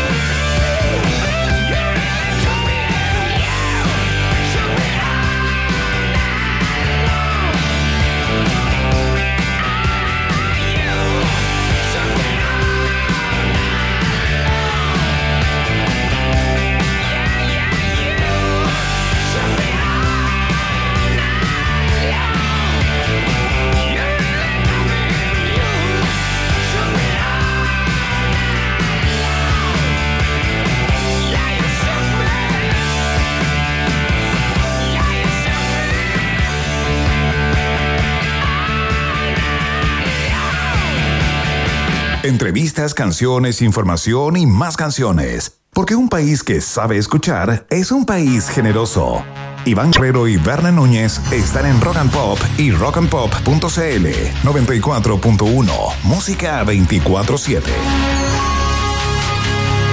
Después de ser eh, cancelado este magno evento del año 2020, ¿no? Eh, producto de la pandemia del coronavirus, este viernes 23 de julio comenzarán ahora sí ¿ah? los 32 Juegos Olímpicos de Tokio 2020, aunque se hagan el 2021. Esta cita deportiva increíble, un sueño para muchos deportistas, se extenderá hasta el próximo 8 de agosto, ¿ah? Pero todo esto depende si se confirma la realización de estos juegos. Estamos a horas de que partan y todavía no hay una certeza del 100%. Bueno, queremos hablar, eh, queremos ponernos también en el supuesto, ¿no? De que se hace eh, Tokio 2020. Y para esto vamos a conversar sobre las mejores apuestas, lo que hay que ver, lo que hay que despreciar y ningunear, las posibles sorpresas, los históricos que compiten y mucho más eh, con el periodista deportivo de DirecTV Sport, el gran Rodrigo Vera. Rodrigo, bienvenido a un país generoso. Hola, Berné, ¿cómo estás? Bien, gusto, tanto ¿ah? tiempo, Rodrigo. grande, amigo, tanto tiempo, sí.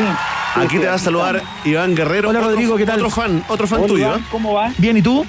Bien, bien, acá estamos. Abrazo los dos. ¿ah? Fantástico, muy bienvenido, qué bueno poder conversar y escucharte. Eh, Rodrigo, eh, partamos por... eh, La incertidumbre, el por, pánico, la, sí. por la incertidumbre, ¿no? Leíamos en el día de hoy que, a propósito de la cantidad de contagios que se ha dado en algunas de- del- delegaciones, digamos, todavía está en vilo eh, y el gobierno de Tokio o la, o la institucionalidad a cargo de, de parar este magno evento, digamos, todavía pone dudas respecto a su inicio. ¿En qué estamos con eso?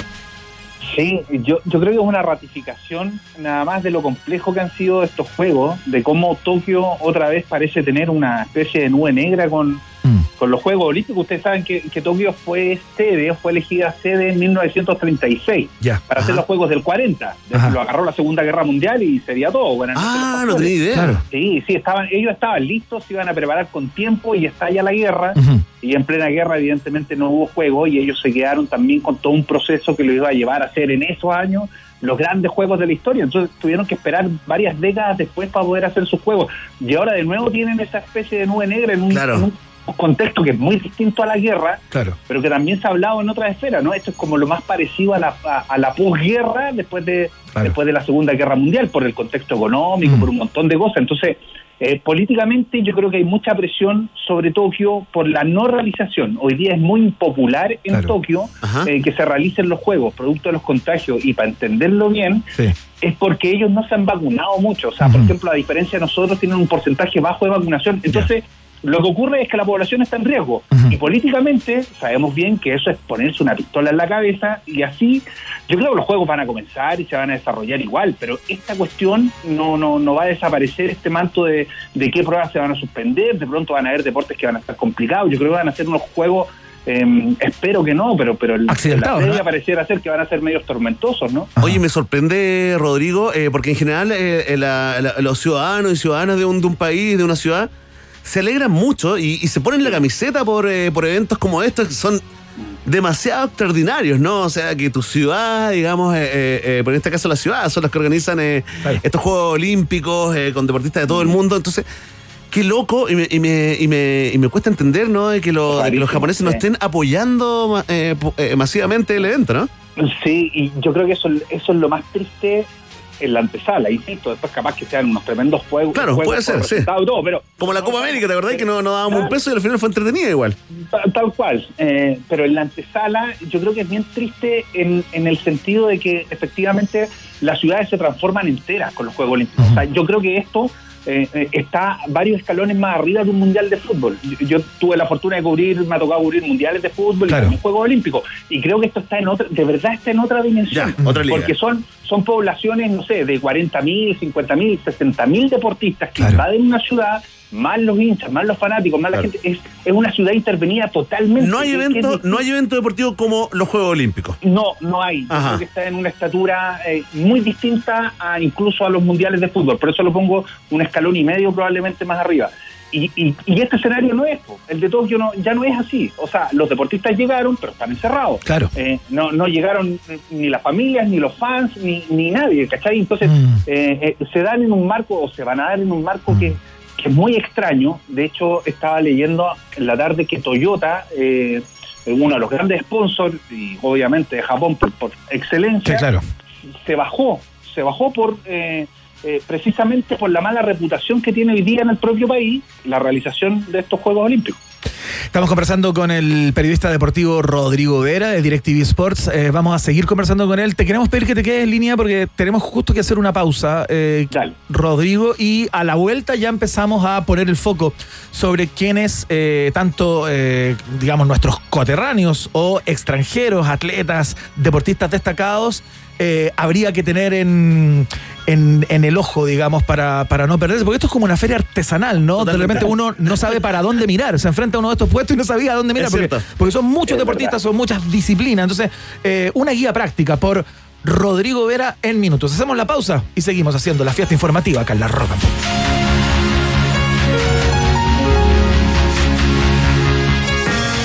Ratita. Mientras hacemos una pausa, métete a Twitter y después hablamos. Iván y Verne ya regresan con Un País Generoso en Rock and Pop y rockandpop.cl 94.1. Música 24-7. Temperatura rock. Temperatura pop. Temperatura rock and pop. 11 grados. Sigamos cuidándonos. Usa mascarilla, lávate las manos, mantén distancia física, ventila constantemente. Ministerio de Salud, Gobierno de Chile. Pibe, pibe, ¿cachaste el nuevo plan de Clavistel? Está súper bueno, viene con 50 GB. Escuchaste bien, 50 GB limitadas a solo 19.990. No, y lo mejor de todo es que viene con minutos libres para solo y contacto. Y si se gastan los GB, solo pagan 1.000 GB extra. En WOM tenemos un plan que sí vas a querer escuchar. Nuevo plan 100 gigas con redes sociales, música y minutos libres por solo 11.990. Pórtate al 600 200.000 o en WOM.cl. Nadie te da más. WOM. Bases y condiciones en WOM.cl. En Easy sabemos que pase lo que pase, tu hogar debe seguir funcionando. Por eso estamos en Corner Shop, para que puedas recibir en tu puerta esos productos que no pueden esperar. Además, te recordamos que puedes hacer tus compras en easy.cl, donde encontrarás opciones de despacho en 24 horas para que sigas renovando tu hogar. Porque cuidar tu salud y la de nuestros colaboradores también es cuidar nuestros hogares. Easy, renueva el amor por tu hogar. Revisa términos y condiciones de estos servicios en easy.cl. Roedor generoso, ¿ya te metiste a Twitter? Hazlo. ¿Qué país más generoso el nuestro? Iván, Verne y tú están en la 94.1. Rock and Pop. Música 24-7. Ahí está la música, ¿no? Que ha sido tradicional, clásica, toda transmisión de Juegos Olímpicos no puede sino, sino partir o tener en su, en su grilla este tema de, en cámara lenta. de la película de pasando la meta, justamente, pasando la meta. Estamos con Rodrigo Vera eh, para meternos ya en todo este mundo de los Juegos Olímpicos de Tokio 2020. Rodrigo, eh, nos ponemos optimistas, ¿no? Eh, supongamos de que todo va a andar, todo va a partir. ¿Es, es normal esto de que la ceremonia inaugural, el lanzamiento oficial sea días después de que comiencen las competencias, como por ejemplo el partido de, de La Roja este miércoles, ¿no? Sí, sí, se ha hecho mm, una costumbre en los últimos juegos, eh, porque hay competencias que, mm, como por ejemplo el, el fútbol, habitualmente es el fútbol el que comienza antes. Hay algunas competencias que por la cantidad de días de descanso tienen que partir antes y después no cuadra el calendario totalmente. Entonces, por eso se produce eso. Y de hecho, son de las pocas que se, se disputan fuera de eh, fu- fuera de Tokio. Esto, eh, por ejemplo, Chile va a jugar en Sapporo. Claro. Eh, que- que- entonces se, se desplaza en el triatlón. Oye, la otro- apuesta, la apuesta y los comentarios de los expertos eh, ponen a, a- a la roja femenina en la lista de las posibles sorpresas de estos juegos, Rodrigo. ¿Compartes? Uf. eh, Vamos, lánzate nomás. No, lánzate. no, no, si me tengo que mojar, me mojo. Sí. Eh, yo creo que es un equipo que ha crecido mucho y, y creo que el hecho de estar entre los dos equipos que van a los Juegos Olímpicos es total. Sí, claro, eso ya es increíble. encuentro que es increíble, que lo que lograron esta generación es, es- es- es- es- está en un techo súper alto. O sea, Yo creo que tiene más mérito que ir a un mundial, ¿no? Tiene más mérito incluso que ir a un mundial, sí, o, o tanto mérito Claro. que ir a un mundial, eh, estar en los Juegos Olímpicos. Yo creo que es también la corona un poco de una generación que viene disputando cosas hace mucho rato. Claro. Eh, y yo creo que el, el sitial de estar y competir eh, ya es suficiente. Yo no me ilusionaría con que van a ir por una medalla. Yo creo que eso es un poquito desmesurado porque están las potencias, están Sí. todas las potencias. Sí, pues están todas. Está Estados Unidos, está Suecia, eh, estaba Brasil, entonces yo, yo creo que también eh, no hay que pasarse de rosca. Y el grupo que le tocó, Rodrigo, ahí, eh, digamos, eh, eh, entiendo que son buenas selecciones. Bueno, son todas buenas, ¿no? Pero Sí, es un grupo es difícil, fácil. ¿Cómo lo, cómo lo ves? Es que, es que ahí hay un matiz, ¿no? Aquí son todos difíciles porque en realidad son pocos los que clasifican. Entonces, en esta, bueno, Chile además juega contra el local, que no sé, en este escenario sí tiene mucha importancia, sin público, sin gente, va a partir con, con Gran Bretaña y va a terminar jugando con Japón. Pero como aquí son todos competitivos, eh, yo creo que, mm, que cualquier grupo habría sido medianamente lo, lo mismo. lo Eh, Sí, sí, más, más o menos lo mismo. Lo que sí yo creo que el equipo es competitivo. O sea, eso no quiere decir claro, que sí. vaya a ganar o vaya Falta a gol, sí. No. Falta gol. Eh, Estamos igual que la, gol, que en la sí. masculina.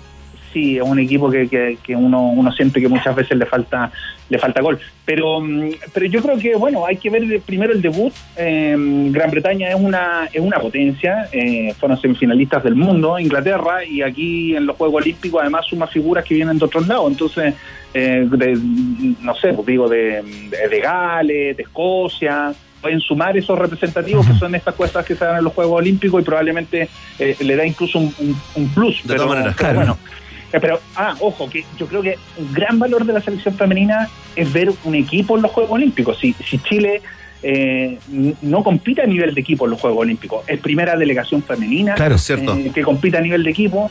Y no vemos un equipo en los Juegos Olímpicos desde Sydney 2000 cuando fueron los Claro. hombres en, en fútbol. Entonces, Con es Nelson una- Acosta, que fue una- totalmente una- extraordinario también, eh, va- vale, vale recordar, ¿no? Creo que hicieron una pasadita por, por otros Juegos Olímpicos anteriormente con, con menos suerte. Oye, eh, antes de, de Elegante, quiero hacer una pregunta eh, técnica, pero ¿te vas a despertar antes de los partidos a las tres y media de la Roja? ¿Vas a pasar de largo? Claro. ¿O vas a ver la repetición en la mañana, Rodrigo? No, yo, a ver, ya estoy más viejito, no estoy en condiciones de pasar de largo. Como lo hicimos con la sub con la sub 17, ¿no? En Japón, justamente. Yo no me acuerdo esos partidos, no me Sí, acuerdo. como la sub-17 Japón, el 93. Tengo todo borrado. También en Japón, claro, ahí había que despertarse, había que poner el despertador, Sí, pero en ese tiempo uno tenía la capacidad Claro, de pasar de largo, es sí, verdad, no, es verdad. no era otra cosa. Y después para Sydney 2000 cuando jugó la selección masculina que consiguió el, el bronce El olímpico. bronce, claro. eh, en ese tiempo yo estaba en la radio en la radio cooperativa y me tocaba hacer el turno de noche, entonces también pasaba Ya, claro. pasaba de largo. Eh, pero, pero no, aquí hay que poner el despertador nomás. Yo creo que no, no hay que perderse la, en general la representación de, de los chilenos en los Juegos Olímpicos, que siempre es como un hito. Yo, yo creo que no hay nada más importante que le puede pasar en la vida a un deportista que disputar los Juegos Claro, Olímpicos. lo, lo, lo digo en serio, o sea, de verdad. Yo creo que, por ejemplo, para los tenistas Grand Slam hay cuatro cada año. Eh, es muy relevante, pero hay cuatro cada año.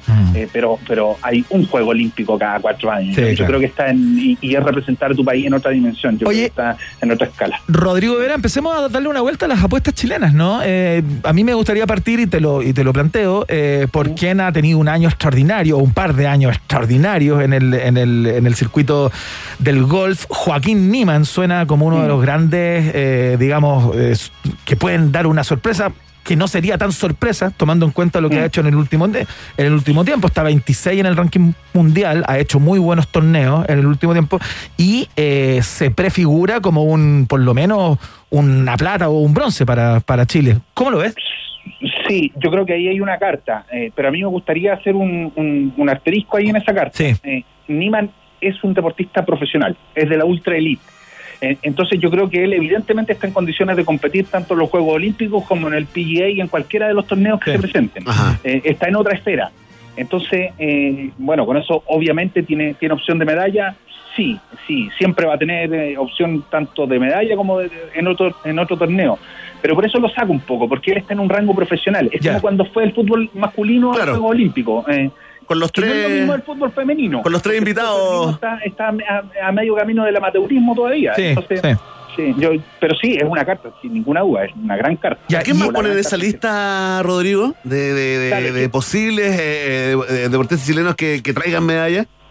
Es que por eso quería hacer yo el, el apunte, porque Sí. si uno saca, si sacamos a Niman en el, o sea, lo sacamos no porque no tenga opción, al, al contrario, Por supuesto. opciones, pero pero lo sacamos como del rango profesional, del, Por su del deporte amateur, Sí. eh, que es que es la que es el 99% de los que van a, a los Juegos Olímpicos de Chile, yo me quedaría con, con la representación del, del- de los canoístas y en, en particular de María José Meilar. Meilar. Yo, yo creo, sí, sí, yo creo que ella, ella viene demostrando de manera permanente que es competitiva a nivel panamericano, a nivel mundial. Ella está en la elite de su deporte. Yo creo que ella es una carta. Y así como estamos hablando los chilenos, yo bajaría un cambio que me duele decirlo. Yo No, sé, dale, dale, por mucho, favor. Un golpe de pero- realidad. pero yo creo que la realidad decía que las grandes cartas para estos juegos iban a ser nuestros nuestros pesistas, María Fernanda Valdés y Arley Méndez. Sí. Y yo creo que, bueno, obviamente ninguno de los dos llega en las mejores condiciones. Lo de María Fernanda Valdés es una pena. ¿Qué le pasó? ella, ella se lesiona, tiene un problema en el hombro, pero justo en la antesala ahora, estos días, ayer. ¿Y eso Eh, la, no, la, ayer. la saca de la competencia o podría participar eh, no la saca, no, va a participar, pero, pero yo creo Pero que... ya un poco más mermada. Sí, sí, yo, o sea, para competir en los Juegos Olímpicos eh, tienes que estar en óptimas Claro. condiciones. Igual, igual ella tiene una historia de que se sobrepuso, se sobrepuso en, en Lima también a un, a un evento eh, no igual, pero, pero tenía todo en contra y, y logró lo, lo que lo que no se esperaba un poco por sus condiciones. Bueno, y Ojalá Arley- ella pueda sí. sobreponerse, pero, pero evidentemente está diezmada. Y Arley Méndez yo creo que es un, es un proceso más complejo. Siempre pensé que Arley Méndez era la gran carta del deporte chileno. y Que viene, seguir viene de un doping por, viene de un doping por, por pitos, ¿no? Por, por Eh, viene marihuana. un doping por marihuana, sí, sí, pero... Estaba tenso, sí, hay que entenderlo igual. Sí. Pero yo creo que no, o sea, lo que apunto yo no tiene que ver con eso, Sí, con sí. este evento. Sí. Eh, tiene, tiene que ver con una cuestión más de largo plazo, porque él cambió de categoría, ¿cachai? Él tuvo que subir de peso, porque su categoría se extinguió. Eh, en la que él competía, en el pesaje que él competía, se extinguió, Ya. se unificaron algunas, para no hacerlo muy extenso, se unificaron y finalmente él tuvo que subir de peso. ¿Y ahí pierde Yo creo handicap? que- Sí, ese proceso yo creo que no ha estado bien llevado del todo, porque me acuerdo haber yo he conversado varias veces con él, y alguna vez él contaba incluso en, en una nota que, que le dice que, él, que, que había subido esos, eh, no sé, comiendo eh, porotos con rienda y hamburguesas, Claro. y así lo había subido. Entonces uno dice, pero si este tipo era la gran carta del deporte chileno, Claro. ¿cómo detrás no había nutricionistas? Claro, claro. ¿Cómo el Comité Olímpico no estaba absoluto, no, no lo tenía rodeado por todas sí. partes? Sí, pues. pero bueno, son las Bueno, cosas ahí entramos al tema histórico respecto del deporte eh, federado, digamos, en Chile, eh, que tiene que ver con, con las condiciones en las cuales compiten y con las que se preparan, ¿no? que son infinitamente mejor que las de antes. Pero así todo Sí. se producen estos vacíos, como Sí. este que les cuento yo a Ley Méndez, que a mí de verdad me llama la atención. O sea, Mm, para cómo sí. ha cambiado el deporte chileno, se ha ido pseudo profesionalizando. Sí, sí. Yo digo, ¿cómo pasa esto si él era la gran carta? Bueno, Mm. A lo mejor para eso sea, se fumó pero- el, el cañito para después para tener bajón y seguir subiendo de peso. Estoy diciendo una, una teoría que, Mira. que circula. Oye, Pero, pa- perdón, para Sí. que se entienda, yo no estoy diciendo que les va a ir mal. Yo creo que ellos deberían haber llegado en un mejor, o podrían haber llegado en un mejor momento. Esto no quiere decir que no tengan chance. Son igual dos grandes cartas de Chile. Son ¿Y dos Yasmani, estupendas Rodrigo? cartas. Yasmani también es una buena carta, el luchador eh, nacionalizado. Sí, eh, sí, cubano. Sí, es cubano nacionalizado. Sí. Eh, él, él, a diferencia de estos otros dos, yo creo que en su curva de rendimiento estuvo mal y ahora llega en un mejor momento. Yo creo Ya. que Yasmani, Yasmani por Acosta todo lo que estamos uno hablando. ve, sí, llega, llega en, una, en una buena situación. Y otra de las cartas que puede ser ahora, puede ser en cuatro años más, puede ser en dos años más, es Francisca Crobeto, porque ella ya está en la elite, la, la del tiro skit, ¿no? Ah, Francisca Crobeto, sí. de Chile, la Panchi Crobeto. Sí. Eh, eh, ella está en una disciplina que se practica incluso de manera longeva. Ustedes que son más longevos, incluso que yo, recordarán a... no, no, no, no tanto, no, somos... Gracias, Anda- Rodrigo. Ese fue el contacto con Rodrigo Vera. Un aplauso, ah, muchas gracias por haber estado con nosotros. Bueno. No, No, no, no, no. va- va- van a recordar al Ibra Risa acá. ¿no? Sí, sí. Ah, ¿verdad? Eran Cuarentón. niños, Eran muy, eran muy niños, muy niños. Sí, Lo-. Esta es una disciplina que se puede practicar hasta ya eh, Claro. bien mayor Sí. y ella está en la elite siendo muy joven. Entonces puede tener chance ahora en Mm. cuarto, no, en ocho. Yo creo que ya va a ser una carta permanente. Lleva un de montón de tiempo, tienes toda la razón. ¿ah? No, no la tenía, yo la tenía en la lista de los seniors. Pero partió muy joven, por lo que. es que partió muy joven y todavía es muy, es todavía muy joven Mm. eh, y le queda para mucho rato todavía. Entonces yo creo que ya se instaló, ya se instaló como en el grupo elite y es difícil que de ahí, de ahí salga. Oye, ¿y cómo veía a, lo- a los históricos y a la histórica? Uno siempre tiene esa, esa suerte de, debilidad, ¿no? Con, con los que nos han acompañado por tanto tiempo, que hemos visto crecer y todo. Estoy pensando en Cristel Cobrich, en Tomás González, en el ah, en el en, en la gimnasia, digamos, y en la Bárbara Rivero, en la, en la tri- en el triatlón. Sí, yo creo que son distintos casos. A ver, por ejemplo, el de Bárbara Rivero, yo creo que Bárbara eh, su deporte es un deporte que, que todavía ella, a su edad, que tampoco es muy mayor, pero a los 33 años, 33, claro. yo creo que ella todavía puede tener pic de rendimiento. Eh, uno imaginaba que, bueno, en, en Río estuvo muy cerca, fue de las mejores actuaciones, si no la mejor actuación chilena en, en Río, donde que salió quinta, eh, y tiene experiencia olímpica, yo creo que ella es una carta y, y, bueno, es un deporte también que, que a los 33 ya está en plena, en plena vigencia todavía. Yo creo que lo de Crystal Kobri es más complejo por, por, por otras circunstancias también, no solo por edad, sino que también es complejo lo de Crystal porque porque ustedes saben que su gran especialidad, donde ella era, donde ha sido permanentemente la mejor del continente, no, no tiene una especificidad olímpica, no está su, su competición en los Juegos Olímpicos, entonces ella tiene que cambiar un poco su, su categoría a la que mejor rinde. Claro. Y eso siempre la ha mermado un poco en los Juegos Olímpicos a Cristel. Y en el caso de Tomás González, ¿sabe? yo le puedo contar una incidencia. Aquí me, me voy a echar al agua solo, pero, Ya, pero que cómo me ha tapado la boca Tomás González. Lo que pasa es que eh, Tomás González es una rareza para su edad, 35 años, que esté todavía en ese, en ese nivel. En ese nivel, y además, claro. y además sin tener un, un equipo, sin llegar o sin clasificar por, por, por un montón de condiciones que otros sí pueden clasificar. Eh, en Londres 2012, después de su extraordinaria actuación, cuando rozó la medalla, Sí. salió cuarto en suelo y salto. eh, yo lo entrevisto ahí en, en- cuando termina la competición Claro. y cuando vemos los resultados y queda cuarto, eh, lo entrevisto en ese minuto para Canal 13 ¿Ya? y lo retiro. O sea, eh, Uh. Le digo, Tomás, bueno, este, este debe ser el pic de, de tu historia como deportista. porque yo- Oh, qué lindo pero- momento. no, lindo momento, porque además yo había revisado todos los datos estadísticos ¿Ya? y en general a esa edad se hacía bien inviable que Claro. pudiera estar cuatro años después en los Juegos Olímpicos. Claro. Mira, eso fue el 2012.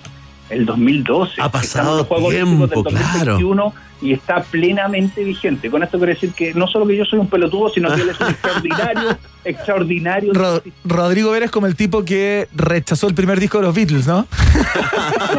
Dijo, no, esto, esto no va a pegar. No, es que se- claro, se sale de la regla Tomás González totalmente porque uno lo tiene como normalizado. Así como, ah, va Tomás González a Tokio. Sí, po, ¿cómo que no? Claro, No, obvio eh, que va. Obvio que va. y- Claro, y- no, pero está fuera de rango, está fuera de rango, para, o sea, lo que hace es extraordinario, Sí, todavía, tremendo. todavía está clasificando y metiéndose al Juego Olímpico. Oye, lo jubilaste como, como Sebastián Sichel jubiló a la Vina Sí.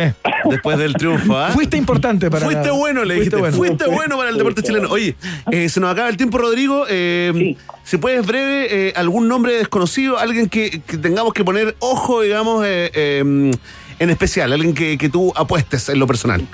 O sea, yo creo que lo que hay que mirar, les voy a dar un tip. Ya. Eh, estos son los primeros juegos post Bolt, post Usain Bolt y post Michael Phelps. Uno en atletismo Sí. y el otro en natación. Claro. Por lo tanto, hay todo un nuevo escenario a nivel olímpico que tiene que empezar a llenarse. Entonces, yo creo que ahí hay un vacío que tiene que comenzar a, a- a poner a, a figuras importantes encima. O sea, aquí hay un vacío total respecto a lo que vimos en las últimas décadas. Y, y así como existe ese vacío, hay que ponerle toda la atención a Simone Biles, a la gimnasta Sí, norteamericana tremenda, tremenda. que ha movido todos los cercos de su disciplina y yo creo que un- va a ser un privilegio total poder verla nuevamente en Juegos Olímpicos. Qué maravilla. Ahí está. La guía práctica del señor Rodrigo Vera a propósito del comienzo. Todavía en vilo, pero lo más probable es que, es que tengamos Juegos Olímpicos finalmente en Tokio. Estimado, querido Rodrigo Vera, un placer poder escucharte, conversar contigo, que te vaya muy bien. Te vemos ahí en DirecTV Sport, por supuesto. Y, y nada, que le vaya fantástico. Amigos míos, un abrazo grande. Me alegra mucho haber conversado con ustedes. Igualmente, Rodrigo. Todo- Un todo abrazo y saludos a toda la gente de DirecTV. Muchas Sports. Chao. Un abrazo. Ahí está, la mirada experta, ¿no? Con los datos, los, los imperdibles, donde hay que poner el ojo, donde hay que poner el foco en, esta, en estos Sí, Juegos Olímpicos. Qué motivado, estoy motivado con la roja, fíjate. Le tengo fe. ¿Te vas a levantar a las tres y media? Sí. A ver, por, lo menos, por lo menos en el primer partido, sí.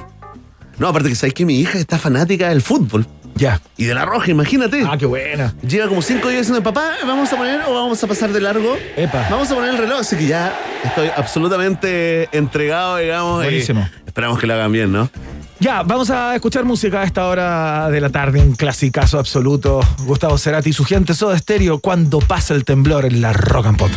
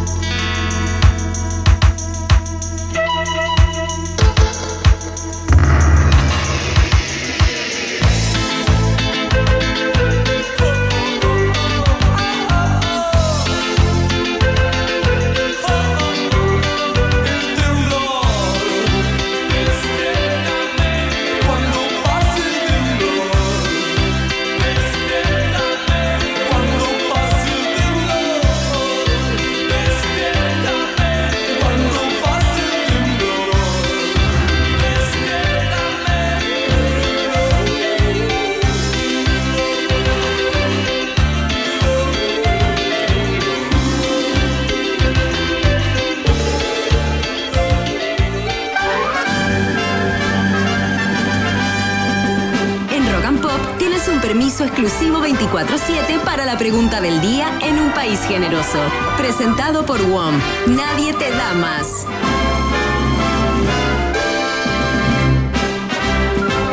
Atención, pueblo de un país generoso, Mari Mari. Saludos, sí, pues en onda convención constitucional, ¿o ¿no? Que la pregunta tiene que ver con eso. Totalmente, Iván Guerrero. Ahora te transformas a la cuenta de tres, pasas de el mejor Iván del periodismo chileno al modelo que sí género. Un, dos, tres. Hola. Muy bien, qué fantástico, cuánta deconstrucción en un solo ser humano. Atención, vamos a ir con la pregunta. Auspiciada por WOM y patrocinada por Encuestas Black and White. La encuesta, la única encuesta que dio por ganador a Sichel. En todos los escenarios. Sobre Lavín.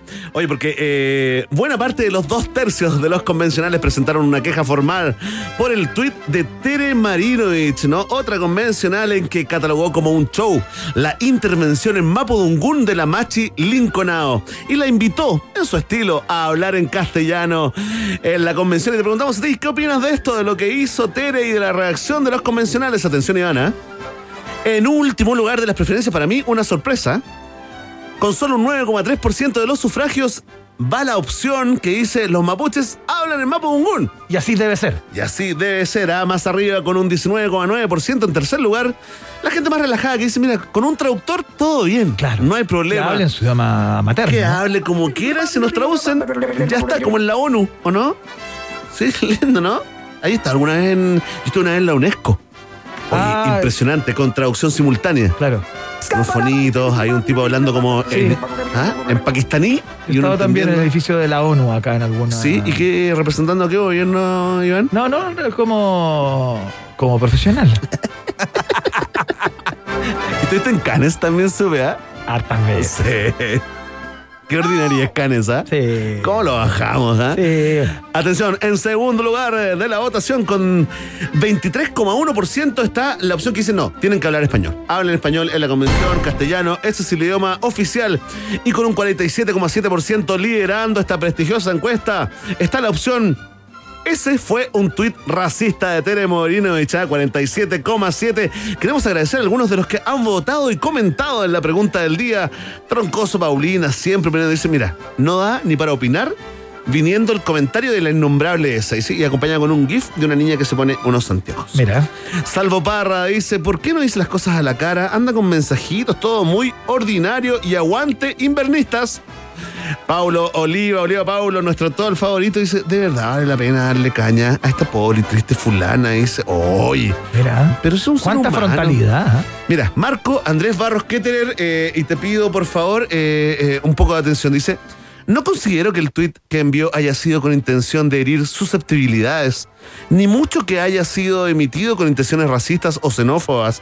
Es bien sabido que la señora Francisca Linconao sabe hablar perfecto el español. Además, el Mapudungún no lo hablamos todo.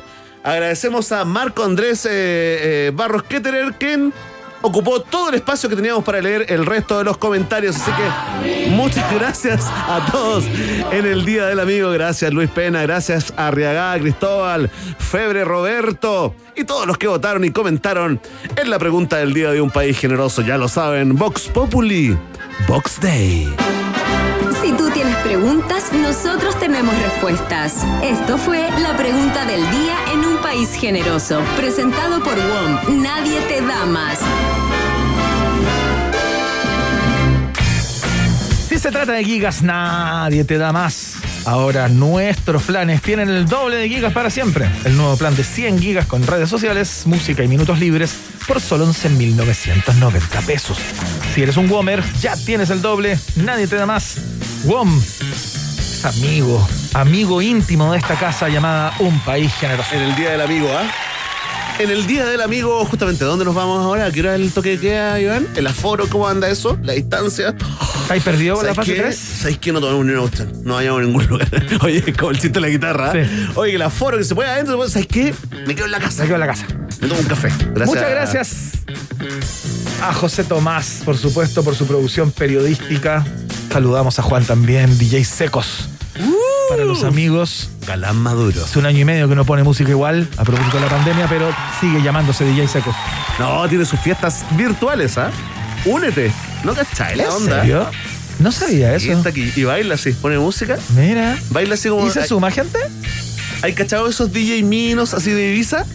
Así, pero no en Ibiza y no mino. Y no mino, claro, tal cual. Bueno, eh, muchas gracias a todos, y usted- a todos ustedes eh, por escuchar y nos encontramos mañana a las 18 horas. Intentaremos hacerlo mejor, por supuesto, como cada día. Que estén bien, descansen. Chao. Chao. Llévate el doble de libertad. Nadie te da más. WOM presentó Un país generoso en Rock and Pop. Un país con vista a la inmensidad del Océano Pacífico no es cualquier país. Un país con una cordillera majestuosa que lo cruza de punta a cabo no es cualquier país. Un país que potencia al máximo sus talentos no es cualquier país. Un país con una flora y fauna política de exportación no es cualquier país. Es un país generoso con el sello Rock and Pop. Durante dos horas, Iván Guerrero, Verne Núñez y tú se lanzaron a la reconquista de un país generoso. Solo por la 94.1 Rock and Pop y rockandpop.cl. Música, música 24-7. Happy Family.